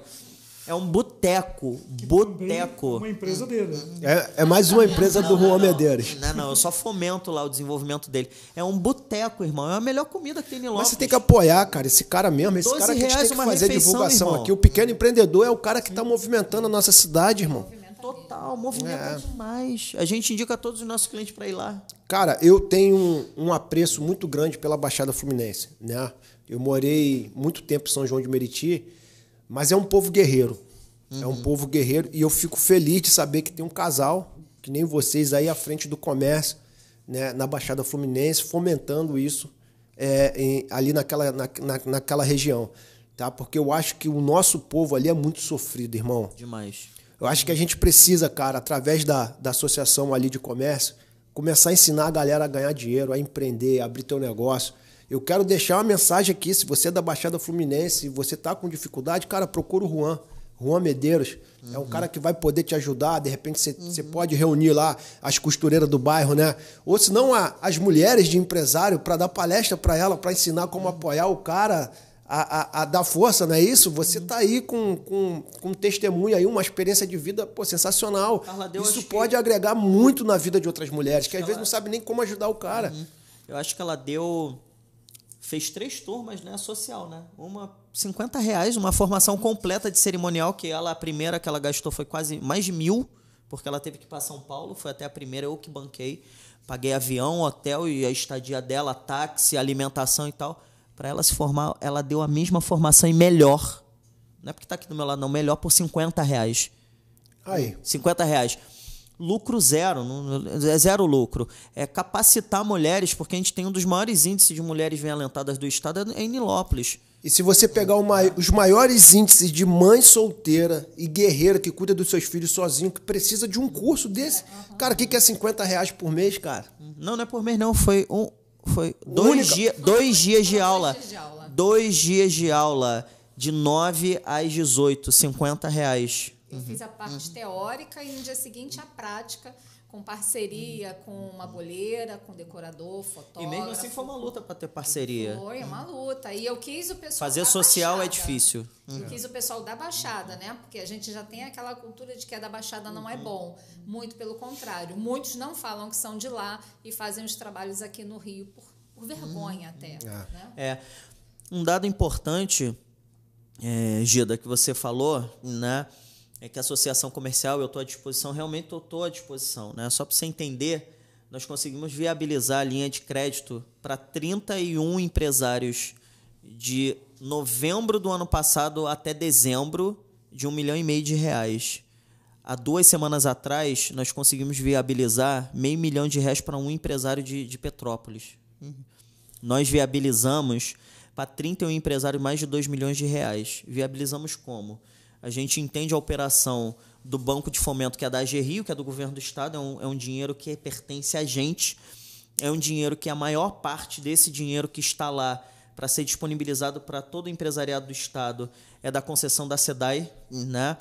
E graças a Deus, muito iluminado e muito inteligente, o nosso governador Cláudio Castro, ele fez essa liberação para fomentar o desenvolvimento econômico através desse recurso para empregar pessoas. A gente saiu do nível assim muito rasteiro de empregabilidade, aumentamos, a gente está voltando a desenvolver o nosso estado. Né? O governador. Um fazendo- empresário com uma verba dessa é centenas de empregos aí na cidade. Irmão, e não é só isso. Não é só isso. Você só começa a pagar a partir do 13 terceiro mês sem juros. Uhum. São 12 meses de carência. A gente viabilizou mais de 2 milhões de reais. Aí, é, é, eu também tenho uma parceria com a Caixa Econômica. A gente chegou a fazer um convênio ano passado com a Caixa Econômica. É, a gente não ganha nenhum recurso nisso. A gente agora está com a parceria com a Caixa Econômica de liberar até 5 mil reais para MEI podendo estar negativado até 3 mil reais com rente, né, que a gente chama o rating, e o score baixo, e com dívida, a Caixa Econômica Federal está liberando até 5 mil reais para MEI. Isso ajuda muito a vida. Às vezes a O pessoa. que é paga- necessário para esse empresário solicitar? Ele tem que buscar a- o, o Juan ou alguma instituição lá. Não, me procura ou procura a Senil, né, que é a. Arroba Juan Medeiros. Não, né? sou Juan Medeiros. Sou Juan Medeiros no Instagram, manda um Medeiros. direct tudo para ele meu lá. É, tudo sou Juan Medeiros, tudo, tudo. YouTube, TikTok, o pessoal vê lá minha, eu molhando as minhas É, vamos legendar aqui porque o Juan é com J, é um negócio meio francês, né? Espanhol. É, Espanhol. com descendência sírio-libanesa. É. Caso ele não esteja na associação, o bar do Toninho. O bar do Toninho. Pra Bar do visitar. Toninho. Se não achar Vocês ele no Instagram, falando- vai no bar do Toninho que ele tá lá. Vocês estão falando quando vocês forem visitar lá a minha empresa, nós vamos almoçar lá no bar do Toninho. E é na rua, na calçada. O bar do o Toninho, do com certeza o almoço já tá pago, tá? Tá pago, tá garantido. Então, assim, as pessoas nos procurem, né? Podem me procurar, pode procurar a Senil, que a gente vai dar a orientação adequada e o caminho direto com o gerente da Caixa Econômica para tentar fazer essa viabilização. E, cara, a ideia é que seja da Baixada Fluminense, né? Óbvio, a gente tem que fomentar porque a capital já tem o seu fomento, tem outras pessoas que fazem isso, mas também a gente não está inviabilizando de nós ajudar outras pessoas de outros municípios né? Mas a ideia é pegar e catapultar, fomentar os três municípios da Baixada É Fluminense. de fomentar o desenvolvimento local, né? Exatamente. Meu irmão, eu acho que a gente já falou aqui bastante tempo. Não, tem a polêmica. Tem a treta? Tá, tem a treta. Então vamos pra treta, vamos pra treta. Irmão, pra não ficar nervosa. Não, é, deixa ela Pra aí, não cara. virar alvo. É. Recentemente foi aprovado no Congresso uma nova legislação que trata sobre jogos, que possibilita até a reabertura dos cassinos no Brasil. Considerando que Nilópolis é a casa do jogo do bicho, né? É a casa dos maiores bicheiros historicamente, Papai né? Anísio, né? Tem que Anísio. falar, né? Não é Meu pai não, meu pai é o cara, né? Isso é primo. Primo É meu, primo, é teu. primo, é, primo sírio nosso. libanês, isso aí. E o que você acha disso? Da questão do jogo, não só do jogo do bicho, mas o cassino, é, outro, Cara, outra, vou te falar, é...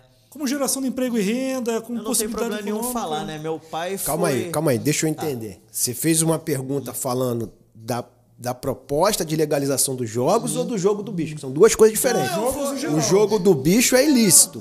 É, não, eu vou... A proposta, a proposta de liberação de jogos é uma proposta que gera emprego, gera uma série de outras Não, coisas. então, até pro jogo do bicho também. Ilícito, ilícito hoje é tudo. Por enquanto é tudo. Não, por enquanto, porque não foi aprovado, Uma é, série é. de coisas. Mas o jogo do bicho gera muito emprego, né? A gente pode pontuar a questão da ilegalidade, a questão da ligação com, com a contravenção, é, a formação de quadrilha, enfim, uma série de Irmão, coisas aí. hum, olha Mas só. emprego ele gera. Infelizmente, baseado na questão Uhum. da pobreza, do É. subdesenvolvimento de regiões. É, é, se a gente for conjecturar, né, tudo que tá é, que envolve licitude dentro do nosso país, a gente tá ferrado, irmão. Sim. Né? Você pega aí, né, com todo respeito às nossas forças armadas, é muita corrupção dentro da Polícia Federal, dentro da Polícia Civil, dentro da Polícia Militar. Tudo, a tudo gente isso não pode, lógico, englobar tudo, né? É, o problema todo é que quando há uma coisa ruim, ela tem uma possibilidade de, de, de, de propulsão e propagação muito maior.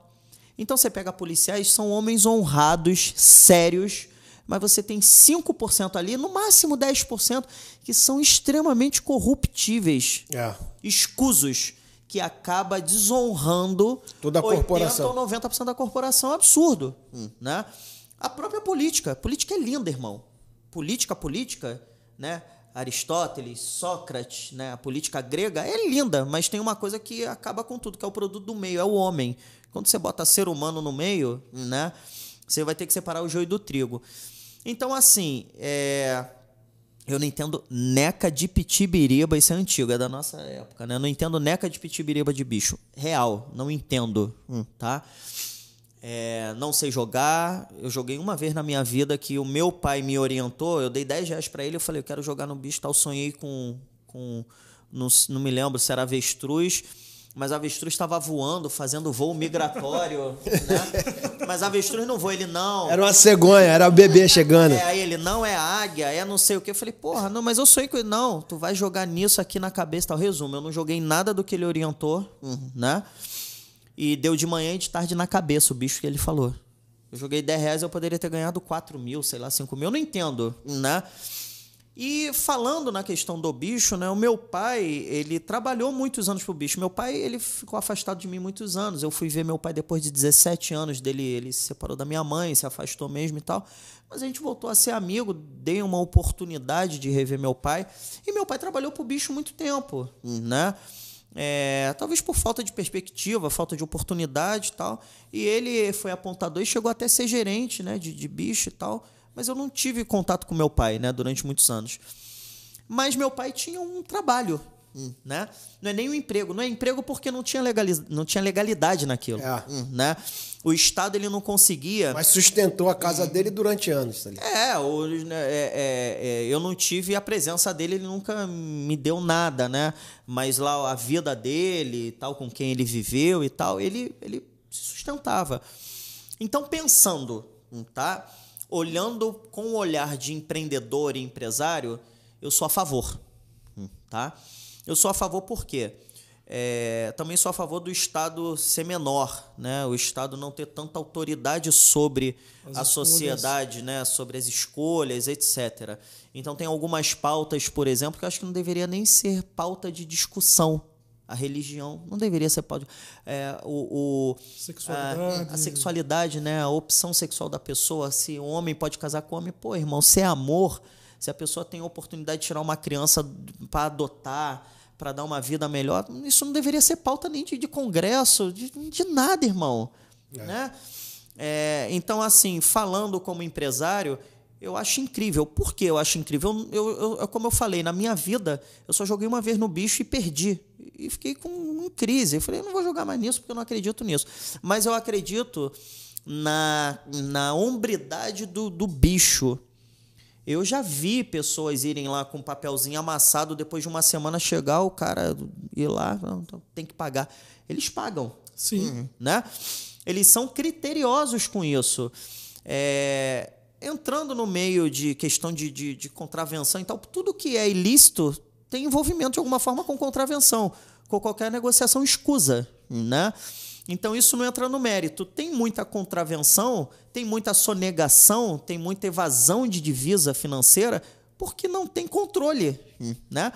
Então, quando o governo, de alguma forma, controlasse isso, eu sou favorável a isso. Eu, por exemplo, se eu fosse um deputado federal, votaria a favor, né? E se eu fosse senador também, é porque você aumenta a empregabilidade, o desenvolvimento econômico local, você cria é, instrumentos e equipamentos públicos que vão se desenvolver daquilo ali. Olha imposto pela legalidade. Você pode pegar uma parte desse imposto e levar para educação, para educação financeira, por exemplo, que os bicheiros ganham dinheiro para cacete, são bilionários. Por que, que não pode ter uma educação financeira para criança ali, vindo oriundo desse imposto que está sendo pago? Né? Para ensinar como é o bicho. Né? Eu acho até que isso deveria ser até propriedade, é, patrimônio imaterial. Acho que deveria ser Sim. né? É, mas assim, eu sou a favor, porque você aumenta emprego, é, você aumenta a renda das pessoas, você tira essas pessoas da margem ali, subhumana, às vezes, de não ter o que comer, e você vai ser, pô, o cara vai trabalhar ali para ser um porteiro, vai ser um ascensorista num cassino, alguma Por que não? Las Vegas era, era só terra, irmão. Juan, eu sou super a favor e concordo plenamente com tudo que você falou. Mas existe uma ponta solta nesse projeto, que é a ponta do vício, do viciado. Mas o vício é a tua escolha. Você está escolhendo É, Sim, a gente tem que dar liberdade. Mas olha só, olha só, a bebida, a liberdade de escolha ou livre mercado, ele te dá a liberdade de você ter as suas escolhas desde que você não comprometa a tua vida. cara. Mas olha eu só, já Gida. conheci, por experiência própria. Eu fui um funcionário, eu fui funcionário, eu fui gerente do Bingo Meia na época que era legalizado pela Loterd. Eu lembro. Eu tenho isso na minha carteira, carteira assinada. Eu fui gerente do bingo lá, do turno cara. Carteira assinada. Eu era pela Loterd. Cara, eu acompanhei, não foi um, nem dois, foram vários, vários casos de suicídio. De pessoas que perderam tudo dentro do bingo. O último dos casos, assim, só para contar essa história, o que faz às vezes eu balançar nessa pauta. Eu, eu conheci um senhor taxista chamado do Seu Fernando. Eu vi o seu Fernando vender dois apartamentos, deixar dentro do bingo. E na última hipótese, ele pegar o carro dele, parar na ponte de Rio Niterói e se suicidar. Triste. Eu vi. Triste. Eu vou fazer Mas um- eu vi, eu vi assim, um cara que começou por uma brincadeira, começou ali ganhando algum dinheiro de alguma forma, mas ao, ao mesmo tempo já começou a gerar dívida, já virou prisioneiro daquilo ali e numa tentativa de tentar resgatar acabou perdendo toda todo o, o, o, o- projeto de vida dele ali, até numa solução dele achar que aquilo não tinha mais jeito de se matar. Então, Geda, Isso é fato, isso vai acontecer se Então, isso for olha liberado. só. É, Vou entrar numa questão mais polêmica ainda, a questão da legalização da maconha. Né? Eu morei em favela há 20 anos, irmão. Quem morou em favela sabe qual é a realidade da maconha. Eu conheço também, porque eu morei na favela também. Sei. Mas a gente tem muitas mais outras coisas ilícitas e que é um vício absurdo de jovem saindo, jovem da idade do meu amigo ali, né? De sair com 15 anos e comprar uma vodka, encher de cachaça, bater com Sim, carro, claro, irmão. E tal.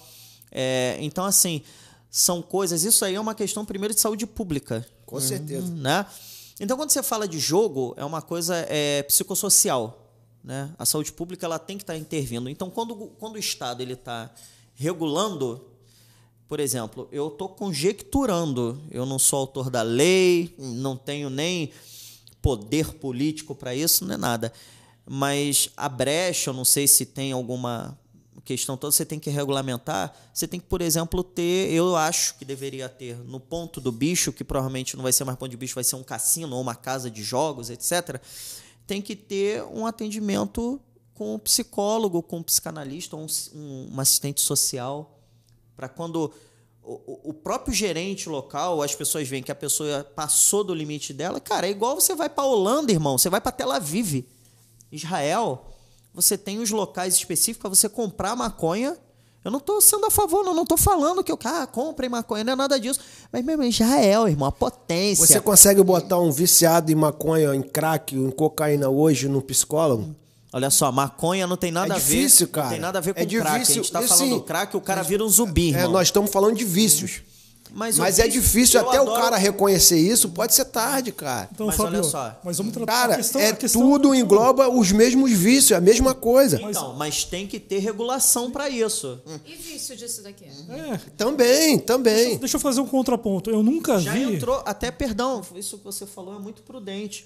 É, o vício agora na tecnologia já está entrando Sim. como um vício, né? já- já é psicossocial, já está entrando até como CID. Sim, Não, sim. já foi Já tá comprovado entrando que o celular gera CID, processo irmão. depressivo na, na, na pessoa que Então, fica com ela ali, já né? tá entrando como CID. Vai ter um CID específico com uma numeração para pessoas com vício tecnológico. É. Então, assim, perdão, Marcelo, lógico que você vai falar porque é muito providencial. É, mas a gente não tem que é, é, ficar pensando por quê. Cara, legalizando ou não, sempre vai ter vício, sempre vai ter contravenção, sempre vai ter corrupção, sempre vai ter marginalização. Se você é, é, na Holanda, eu tenho uma amiga que ela foi morar na Holanda, ela largou, ela era dona de duas lojas de informática no edifício central na Rio Branco. Ela largou para ir para Holanda e ela foi para lá. O primeiro emprego dela foi em carteira assinada, foi fazer a, a colheita de maconha, de cannabis. Lá eles pagam, empregam. Lá, o cara para usar, o cara para ter o uso recreativo da maconha, ele tem uma carteirinha dizendo que é usuário recreativo e é diferente. Cigarro tu compra, qualquer um compra cigarro. É. O cara tem uma carteira, ele vai, ele tem um limite de compra e ele tem os locais que ele pode fumar. Tem praça que pode, tem praça que não pode. Lógico, a gente está falando da Holanda, a gente está falando da Europa, país totalmente desenvolvido. Aqui é Deus dará. Só que a gente tem que começar. A gente tem que fazer. Porque no momento que tem um controle, a gente começa a coibir e a inibir o vagabundo. Você começa a coibir o traficante, de fato.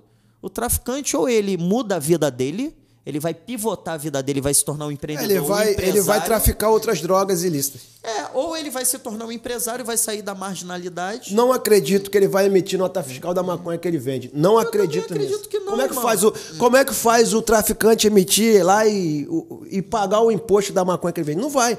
Ou ele vai traficar e vender mais barato que as farmácias, que os lugares onde vão ser liberados para vender, ou ele vai traficar outras drogas. Sim, mas o consumidor tráfico vai ter uma não vai acabar. qualidade. Eu não acho que, o, Exatamente. que, o- que a legalização é um motivo para acabar com o tráfico de drogas. Ah, mas deixa, Irmão, deixa eu só fazer um contraponto pode voltando à questão outro, do jogo. Um outro contraponto. Vou fazer um adendo ao que você está falando. Né? Na década de 70 e na década de 80, a década de 70 e a década de 80, né? Vocês lembram disso, não da década de 70, que vocês não são tão velhos assim. Mas vocês lembram que era normal a boate Help, por exemplo, em Copacabana, e várias outras boates, o pessoal usar cocaína como se não fosse nada. Isso aí, cara, não sou eu que estou falando, eu não, eu não vivi essa época. Mas a história. E não morreram. Tem muitos que estão vivos aí, muitos artistas que estão vivos, que foram usuários assim, loucos de, de cocaína. O porque- problema, Juan, não é o cara que usou. Olha só, não é o o problema é que quando ele foi na favela comprar aquilo ali, ele financiou o fuzil. Mas ele olha só- financiou uma série de outras olha coisas só, que gerou é o que- morte na era ponta, o contraponto que o Marcelo estava falando. Quando eles compravam, era o cara levava de bandeja nas boates para ele. Era um tráfico assim, era cocaína pura. Você vai, você vai na Bolívia, os caras para tirar dor de dente, o boliviano que tem o dente podre, ele mascam a folha de coca. É anestésico. Por isso que tem essa questão alucinógena, anestésico e tal. Mas era cocaína pura. Os caras não morriam porque cheiravam pó. Os caras morriam por qualquer outra doença, mas não por pó. Hoje em dia a pessoa morre pela cocaína porque os malucos botam cerol. E eu não, não sou a favor de uso de, de cocaína. Eu não estou falando isso, eu estou falando que isso é uma questão de saúde pública e segurança pública. E mais descabido ainda, voltando à questão inicial, é tratar o jogo do bicho nesse mesmo pacote. Eu nunca vi Exatamente. um usuário do jogo do bicho viciado. Você não vai ter esse problema. Pelo contrário, eu vejo minha tia, minha tia Isabel, velhinha, com quase 75 anos. Eu já até vi viciados em jogo assim, jogando todo jogando dia. todo dia e ganhando. Ganhando. Porque ela faz o negocinho dela com o palitinho de fósforo na xícara, hábito dos árabes, né, nossos dos árabes. Mas assim, não dá para tratar da mesma maneira. É, e outra, o viciado, o viciado em jogo mesmo, se ele não puder jogar no Brasil, ele vai jogar fora. Eu fui assessor de um deputado que todo final de semana ia para o Uruguai. Com dinheiro público ou não. Não importa, mas Não era. importa, mas ia para o Uruguai ofício. jogar. Porque não era legalizado aqui. Sim. Mas vai pra lá. Né? Irmão, eu aprendi dentro do bingo uma coisa. Existem dois jogos que arranca até as calças do cara. É pôquer e Uhum. corrida de cavalo.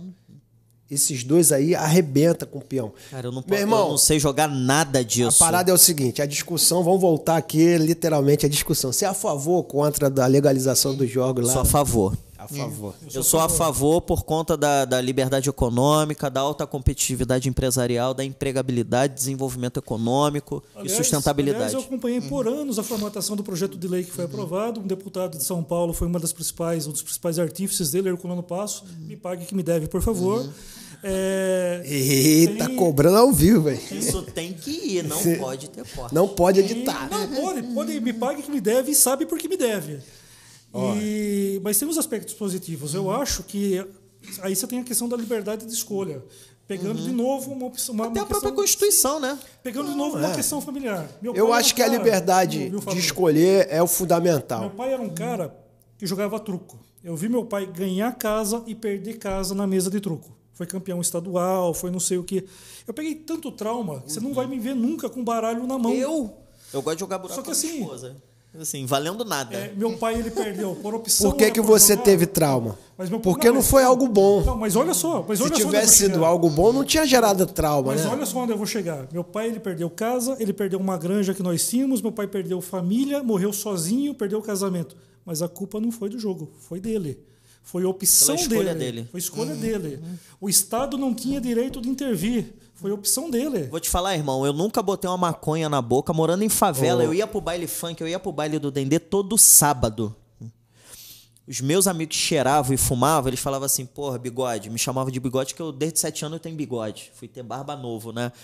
Aí, pô, bigode, dá licença. Aí os caras me afastavam. Eu falei, não, tranquilo e tal. Eu nem olhava. Os caras fumavam a maconha dele e cheiravam. Eu juro pela luz que me ilumina, irmão. Eu nunca fumei uma maconha e nunca cheirei. Primeiro porque assim, eu, eu detesto o cheiro. Eu sei o que a praga que é, né? A cocaína. Cara, botar. Porra, às vezes a água entra. Tu já experimentou engolir o arroz e o arroz subir pro nariz? Tu imagina cheirar um pó, irmão. Quem aqui nunca engoliu um arroz? Cai lá no garguelo, lá no pinguelo. Porra, aquilo, aquilo arde pra casa. Tu imagina botar a porra de um pó, irmão. Aquilo é uma, isso é uma, é uma agressão pro corpo, assim, absurda. Mas eu não, eu não condeno. O problema é escolha. Eu condeno sim o tráfico, né? A forma que é. Porque eu morei dentro da favela. Mas, irmão, eu tinha tudo na minha mão, na minha frente. Eu nunca usei. Eu nunca usei. E eu acho que se o Estado tivesse uma intervenção maior, tivesse leis severas, é, regulação, os meus amigos. Eu, eu perdi um amigo meu dentro da favela com overdose de cocaína na minha frente, irmão. Eu perdi um amigo meu da minha escola. O moleque se estribuchando quando eu olhei uns 20 metros de distância. O moleque tinha cheirado tanto pó. O moleque morreu de overdose, irmão. Na minha frente. Entendeu? Então, assim, é, é, é, é, uma, é uma linha muito tênue essa discussão, né? E é exatamente como... Eu nunca usei, irmão, por quê? Eu tinha pavor e, e medo de gostar. É igual quando tu experimenta a primeira vez, irmão. É. Depois vai ter que pagar a gente. Coca-Cola. Uhum. Meu irmão, Coca-Cola é bom pra cacete, cara. Mas não experimenta a primeira vez. É um vício a Coca-Cola. Então, assim, entra quem quer. Entra quem é fraco psicologicamente. Eu nunca fumei, eu nunca cheirei. Joguei no bicho uma vez com, com a ajuda do meu pai, não, não ganhei nada e nunca mais eu joguei. Eu não jogo em Mega Sena nem nada. Eu acho bacana, quem quiser jogar, problema todo. Mas isso que ele falou, a escolha, muitas das vezes, ela afunda o ser humano. Então, assim, a gente tem que ter regulação, irmão. A gente tem que ter coisa certa. Eu sou a favor do. Apoio o jogo do bicho aí de boa. Não vou jogar, mesmo depois estiver legalizado. Não vou jogar, não vou mesmo, entendeu? Mas eu acho que vai desenvolver muito é, o nosso estado, né, o país e tal, porque tem no país todo, irmão. Não adianta. Sim. É isso, né? Vamos continuar a discussão? Eu ia soltar outra aqui. Eu... Não, fala, cara, já que tá, nem sei quanto tempo a gente tá tem aqui. Tempo, tem tá... tempo? Tem tempo, tá. Então vamos lá. a questão do. A questão do eu gosto de treta, porque isso gera Mas engajamento. eu fiz de propósito, meu. Gera engajamento. Gostei da tua cobrança, foi o cara Ó, é brabo. Eu acredito, assim, que existe hoje um aumento na violência, na, na, no tráfico de droga, em toda essa situação, por uma questão básica que é a questão hoje da, da sensação de impunidade. Né? Eu acredito muito que o nosso Estado, o nosso país precisa de um, de uma revisão severa aí no nosso Código Penal, criminal, tudo, Concordo. para que a gente possa ter mais rigor nos pequenos delitos. Por quê? Porque o cara que vai e mete a mão no fuzil para ir para rua roubar, ele começou roubando uma galinha, roubando uma roupa no varal. E como ele, ele, ele não tem nenhuma, nenhuma correção naquilo ali, ou não tem rigor nos, nos pequenos delitos, ele vai ganhando confiança até chegar em delitos maiores. Né? Por que, que dentro da favela hoje, quando o chefão fala que assim, ninguém vai roubar na favela, ninguém rouba. Quando ele fala assim, "Na- aqui na favela ninguém fuma crack. Tem favela que não, não vende crack, porque não Sim. quer o cracudo lá. E ninguém fuma. E ninguém, viciado nenhum, de respeita lá aquela parada. Por quê? É o rigor no pequeno delito. Tá entendendo? Então eu acredito isso. Mas o rigor a gente não pode comparar com lei com violência. Eu né, acredito, extrema. calma aí, meu. Calma aí, deixa eu concluir. Eu acredito que se a gente tivesse um rigor maior, né? Eu não falo pro viciado, mas pro cara que financia o tráfico, o cara que sobe a favela para ir lá comprar. Eu sou a favor da liberação da maconha é, medicinal. Que eu, eu acredito que Epilepsia, etc. meu irmão, isso tem que evoluir. Mas a maconha recreativa, tá? Teria que ser. Eu acho que não funciona no Brasil, porque a gente não tem, um, como nos países aí fora, um sistema tão perfeito com relação a essa situação de rigor nos pequenos delitos e tal. O cara vai continuar financiando o tráfico, o cara vai continuar, meu irmão, é, gerando valor ali para os caras que E se o compram cara armas. que- em casa para consumir? Cara, se o cara plantar em casa para consumir, Renanzinho, Renanzinho lá, 10 pezinhos de maconha. É de investidor? Cara, eu, eu acredito o seguinte: se é ilegal, pra mim eu tô fora. Não, mas falando da legalidade. Se a grande questão é evitar que, que alguém mantenha um comércio legal, lá, lá. se o cara plantar, ele vai. É, olha só, o Gida falou uma coisa importante, que é a questão do financiamento do tráfico. É o financiamento do tráfico. O- Gida, vou te dar um. é, vamos falar de matemática? Sim. Tá? Ninguém, nem o cara que mais ama maconha, o, por exemplo, Marcelo D2, né? Que é um, um grande apologista, né? O Snoop Dogg, né? Ninguém, cara, fuma, por exemplo, 60 cigarros de maconha num dia. Que às vezes é o que, é o que minha mãe fumava, três maços de cigarro num dia. A minha mãe financiou durante mais de qua- quatro décadas, tá? Uma coisa que legal que levou à morte dela, um câncer no pulmão Sim, gravíssimo. Escolha dela. Escolha dela, hum, tá? Ninguém vai chegar, irmão, e vai comprar 60 cigarros de maconha. Eu nunca fumei, mas eu acho que é é inexequível, né? É, é alguém fumar num dia 60 cigarros de maconha. A pessoa que patrocina, né, que, que financia o tráfico, ela vai lá, ela compra, hum, sei lá, não sei como é que é vendido, mas acho que é 5 é gramas, né, etc., que o cara faz dois cigarrinhos, três cigarrinhos. E acabou. A minha mãe. Quantas pessoas?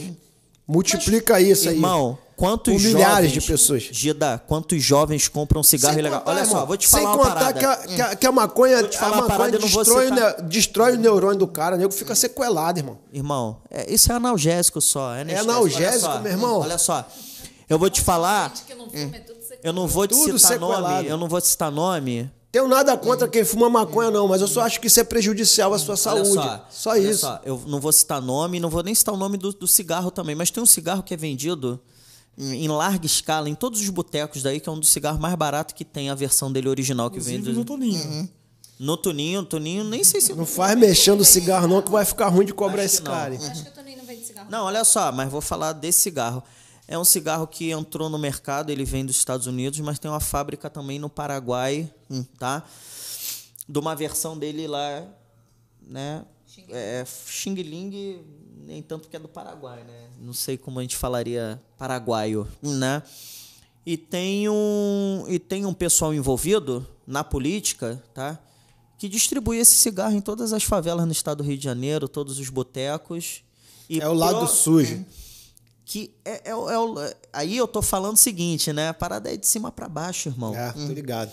Então, assim, quantas pessoas dentro do nosso estado consomem não só esse cigarro, como os outros cigarros, e até quem tá na própria favela e o jovem de 12 anos, a minha mãe começou a fumar com 12 anos. Minha mãe falava isso, não, comecei porque na época da minha mãe, né? Era normal, era bacana, né? Fumar é. cigarro com 12 anos. Era status na época. Minha mãe né? fumou cigarro ininterruptamente durante 43 anos da vida dela. Morreu com câncer gravíssimo, irmão.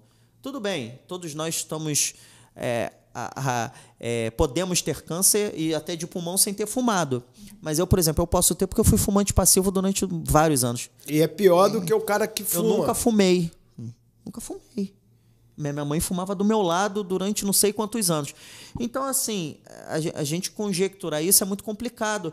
Porque o cara não vai comprar cartela com. Não, me dá 20 cigarros aí de maconha. Então, cara, entrar na questão da ilegalidade, irmão, a gente vai. É, é uma pauta. Vamos isso encerrar aí, isso aí, vamos fazer um novo, pod, um novo podcast só falando dos temas polêmicos. Ah, não, pô. Chega. o Juan vai gostar, é. porque ele é polêmico. É, eu gosto um pouquinho. Antes da gente terminar aqui, eu queria agradecer nossos patrocinadores aí. Né? Agora eu vou fazer o meu jabá. Né? AMA, Associação do Motorista de Aplicativo. É um grupo de advogados hoje que criou essa associação para dar mais dignidade a você que é motorista de aplicativo. Então, se você não conhece a AMA hoje, entra lá em amabrasil.app.br. Inclusive a galera da Baixada.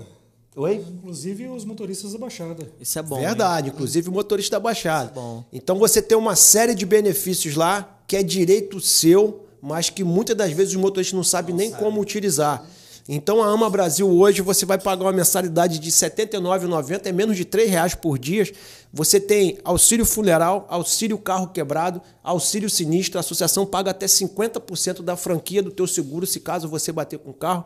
Você tem recurso de multa grátis e sem contar auxílio jurídico do maior grupo de advogados do estado. Então você que está sendo bloqueado injustamente na tua plataforma, eles estão fazendo o que querem com você. Agora a gente tem uma voz no estado do motorista de aplicativo que é a AMA.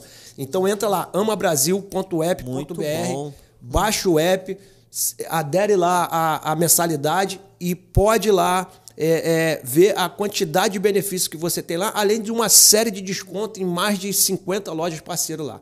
amabrasil.app.br é o nosso parceiro aqui do Portal do Gida. Então confere lá. Em breve vou estar liberando um linkzinho aqui de desconto. Igual Ih, do, moleque. Igual... Desconto onde? Oficinas, lojas de, de autopeças. Desconto em oficina, mecânica, autopeça, Toninho. farmácia, uma Toninho, série pode de Pode procurar o Toninho. No bar do Toninho. Ó, oh, Toninho, vou te colocar lá no aplicativo Cara, da a associação, é, a gente acabou já, né? Mas a associação tem uma baita experiência em associação. E é uma das melhores coisas que tem, cara. Cara, a associação A AMA, eu, eu tive o prazer de participar da criação da desse projeto, da fundação desse projeto. Hum. E assim, a gente queria trazer o que é de melhor para o motorista de aplicativo. Hum. Eu dirigi Uber por muito tempo, na minha situação difícil, eu tive que pegar meu carro, ir para a rua, dirigir. Eu sei a dificuldade que os caras passam. Nós pensamos isso também, né? Eu sei a dificuldade que os caras passam. E eu vou te falar, cara. O Uber, querendo ou não, o, o transporte de aplicativo, querendo ou não, ele deu emprego para milhares de pessoas, meu irmão, que não tinham que Muita botar na sua mesa. Hum, muita E, coisa. e hoje, até hoje, não tem ninguém que luta por essa classe, não tem ninguém que cuida do motorista de aplicativo. O motorista de aplicativo tra- trabalha 10, 12 horas por dia, irmão, ele não tem tempo nem às vezes de olhar no celular. E ele está sendo bloqueado injustamente, ele está tomando multa porque o cara não deixa ele parar na porta do aeroporto, na porta do hotel, na porta do lugar, tá dando multa injusta no cara. O cara tem lá, meu irmão, o carro que ele não consegue nem fazer a manutenção porque roda, roda, roda, o que ganha não dá nem para fazer a manutenção do carro. Então eu vi a associação, meu irmão, ser criada para suprir essa necessidade do, do motorista de aplicativo. Então entra lá, amabrasil.app.br, se associa e, meu irmão, que você vai ver o que essa associação pode fazer por você. Beleza? Muito bom, maravilha. É, Ama é. Brasil. Ó, foi um prazer ter vocês aqui. Pra gente aqui foi uma grande honra poder entrevistar o casal. Eu acho que você é uma guerreira. Meus parabéns por ser é, uma esposa guerreira, apoiar aí um grande empreendedor. Eu acho que todo empreendedor no, no estado hoje, no Brasil, precisa ter uma mulher forte do lado. Ninguém é bom sozinho. Não. Tem hora que nosso nossa Você cabeça falou bem, né? Um grande homem caminha ao lado de uma grande mulher. ao né? lado, não é, não é à frente nem atrás, é ao lado. E tem hora que nossa cabeça bate pino, irmão. Tem, tem projeto que às vezes eu fico três, quatro noites sem dormir. Se tu não tiver um colo ali, se tu não tiver um abraço, se tiver alguém falando pra você, cara, vai dar certo, vamos lá, tô contigo, talvez você não consegue. Então eu, eu fico feliz, cara, de saber que vocês estão à frente de uma associação do comércio na Baixada e estão treinando ali os empresários, homens e mulheres da Baixada, com esse grande exemplo que vocês têm. Isso pra gente é uma grande honra poder receber vocês aqui. É um privilégio E faço mim, questão de divulgar quantas vezes for nesse- forem necessários os projetos de vocês aqui. Tá bom? Obrigado. Então, essa porta tá aberta aí pra vocês. Meu irmão, você é um, você é um queridaço. É. Então, A conta vem no final, né? pessoa Tô brincando. ser humano incrível. Primeira vez que eu falei com o Marcelo, né, que tu botou pra gente se falar no Vavá, né, eu falei uma, eu, eu fiz uma licença poética que é incrível, eu eu posso usar na minha vida pessoal, na minha vida de negócios, né, na minha vida de certo modo política, né, que é o seguinte, né, eu, prefiro ser coautor de obras brilhantes do que o autor de obra medíocre É isso aí. né? Então é muito legal de construir uma, uma história bacana, um legado com pessoas. E você, você não precisa ser o protagonista, né? Muitas das vezes é as pessoas estão nos bastidores, né? Você sendo coautor, às vezes, ela é coautora até de dois livros, até falando a oportunidade, né? Que foi legal, É. ela tá coautora de dois livros. Então é isso, cara. Quem falou isso foi o Washington Oliveto, né? Não sou eu que inventei, é, só fiz essa licença poética dele. E é isso, prefiro ser coautor de obras brilhantes do que ser autor de obra medíocre. E obrigado pela oportunidade, foi um prazer te conhecer, Marcelo, Prazerzaço. pessoalmente. Gida, Gida é meu irmão, um cara incrível que a política nos aproximou A política, né? né? É o que eu falo, a política é incrível, cara. É, eu, no, eu sábado eu participei de um evento, foi um evento político, né? E tava falando aí eu, eu, eu, ao invés de me apresentar, eu fiz mais uma crítica do que qualquer outra coisa. Eu falei o seguinte, né? Sempre, né, mano? É, eu falei, gente, a política ela, ela tem um prazo, né? E tem um, um deadline, né? Tem um limite ali, né? Mas os negócios e as pessoas elas não passam. Então, se o cara que está pleiteando algum cargo político ou né, né, né, nessas eleições ou nas próximas eleições, ele tem que pensar o seguinte: se não for eleito e tal, construa a relação com as pessoas. Porque você faz negócio. Olha isso, eu estou É. voltando aqui com Gida, né, que a política me trouxe. Não é deixar, fazendo negócio, né, cara? Eu tô, sendo- eu tô tendo um, um espaço né, publicitário da minha imagem, uma exposição. A gente tem que ser muito grato a essas oportunidades. É o chamado network, né? É, irmão. E você ter- passa os negócios e as pessoas não. E nesse período de network, você passa a conhecer as pessoas. Eu conheço teu caráter, tua índole, pelo tempo que a gente se conhece. Te garanto, se você fosse um cara mau caráter, você não estaria sentado aqui hoje. Sem dúvida. Então, a- trazer a tua história pra gente, trazer pô, um testemunho desse de Uhum. que você tem uma mulher guerreira do teu lado, que, que foi aí a base para construir esse edifício, pra gente aqui é uma honra. Agradecer a vocês a oportunidade e falar que a gente está devolvendo ao universo tudo que a gente construiu, tudo que a gente galgou durante esse tempo todo, porque a gente sabe o quanto é difícil empreender. Caminhar sozinho. É. Então, assim, eu com as minhas meninas, eu vou chamar de minhas meninas, né? É, eu vou ali, ó, boto todo mundo aqui, vambora todo mundo junto. Porque eu sei o quanto é difícil entrar nesse mercado quanto é fechado e toda oportunidade que eu tenho eu vou enfiando as meninas e vambora todo mundo junto e o Juan também faz isso lá no, no coworking, né? Bota todo mundo junto. Abraça essas mulheres, cara. Não, tem que abraçar, porque é muito difícil. Ah, e é, é potencializar esse pessoal todo do coworking ou das, das turmas delas e tal, para que cresçam e vão para outra posição. Né? É isso aí. Quantas mulheres são violentadas lá na, na Baixada? Uma... Ah, é muito. É o maior índice da, da Olha Baixada isso. Fluminense, Anilópolis, de mulheres que foram agredidas né, é, psicologicamente, né, fisicamente e tal. É bem complicado. É bem complicado. Até lá. o caso de depressão hoje, eu acredito que é falta de sonhos e projetos. Com certeza. E você pega uma mulher dessa, faz ela voltar a sonhar, Uhum. faz ela voltar a, a, a, a amar aquilo que ela faz e construir as coisas com a mão e construir seu negócio. Eu acho que aquilo ali é restaurador. Uhum. Verdade. É isso. Galera, obrigado. Foi um Aquele prazer. abraço. Obrigado, Marcela gente. Difa. Anísio, Galera, Obrigado, Toninho. até a próxima entrevista. Um abraço. Obrigado pela sua audiência aí. Valeu. Valeu, valeu.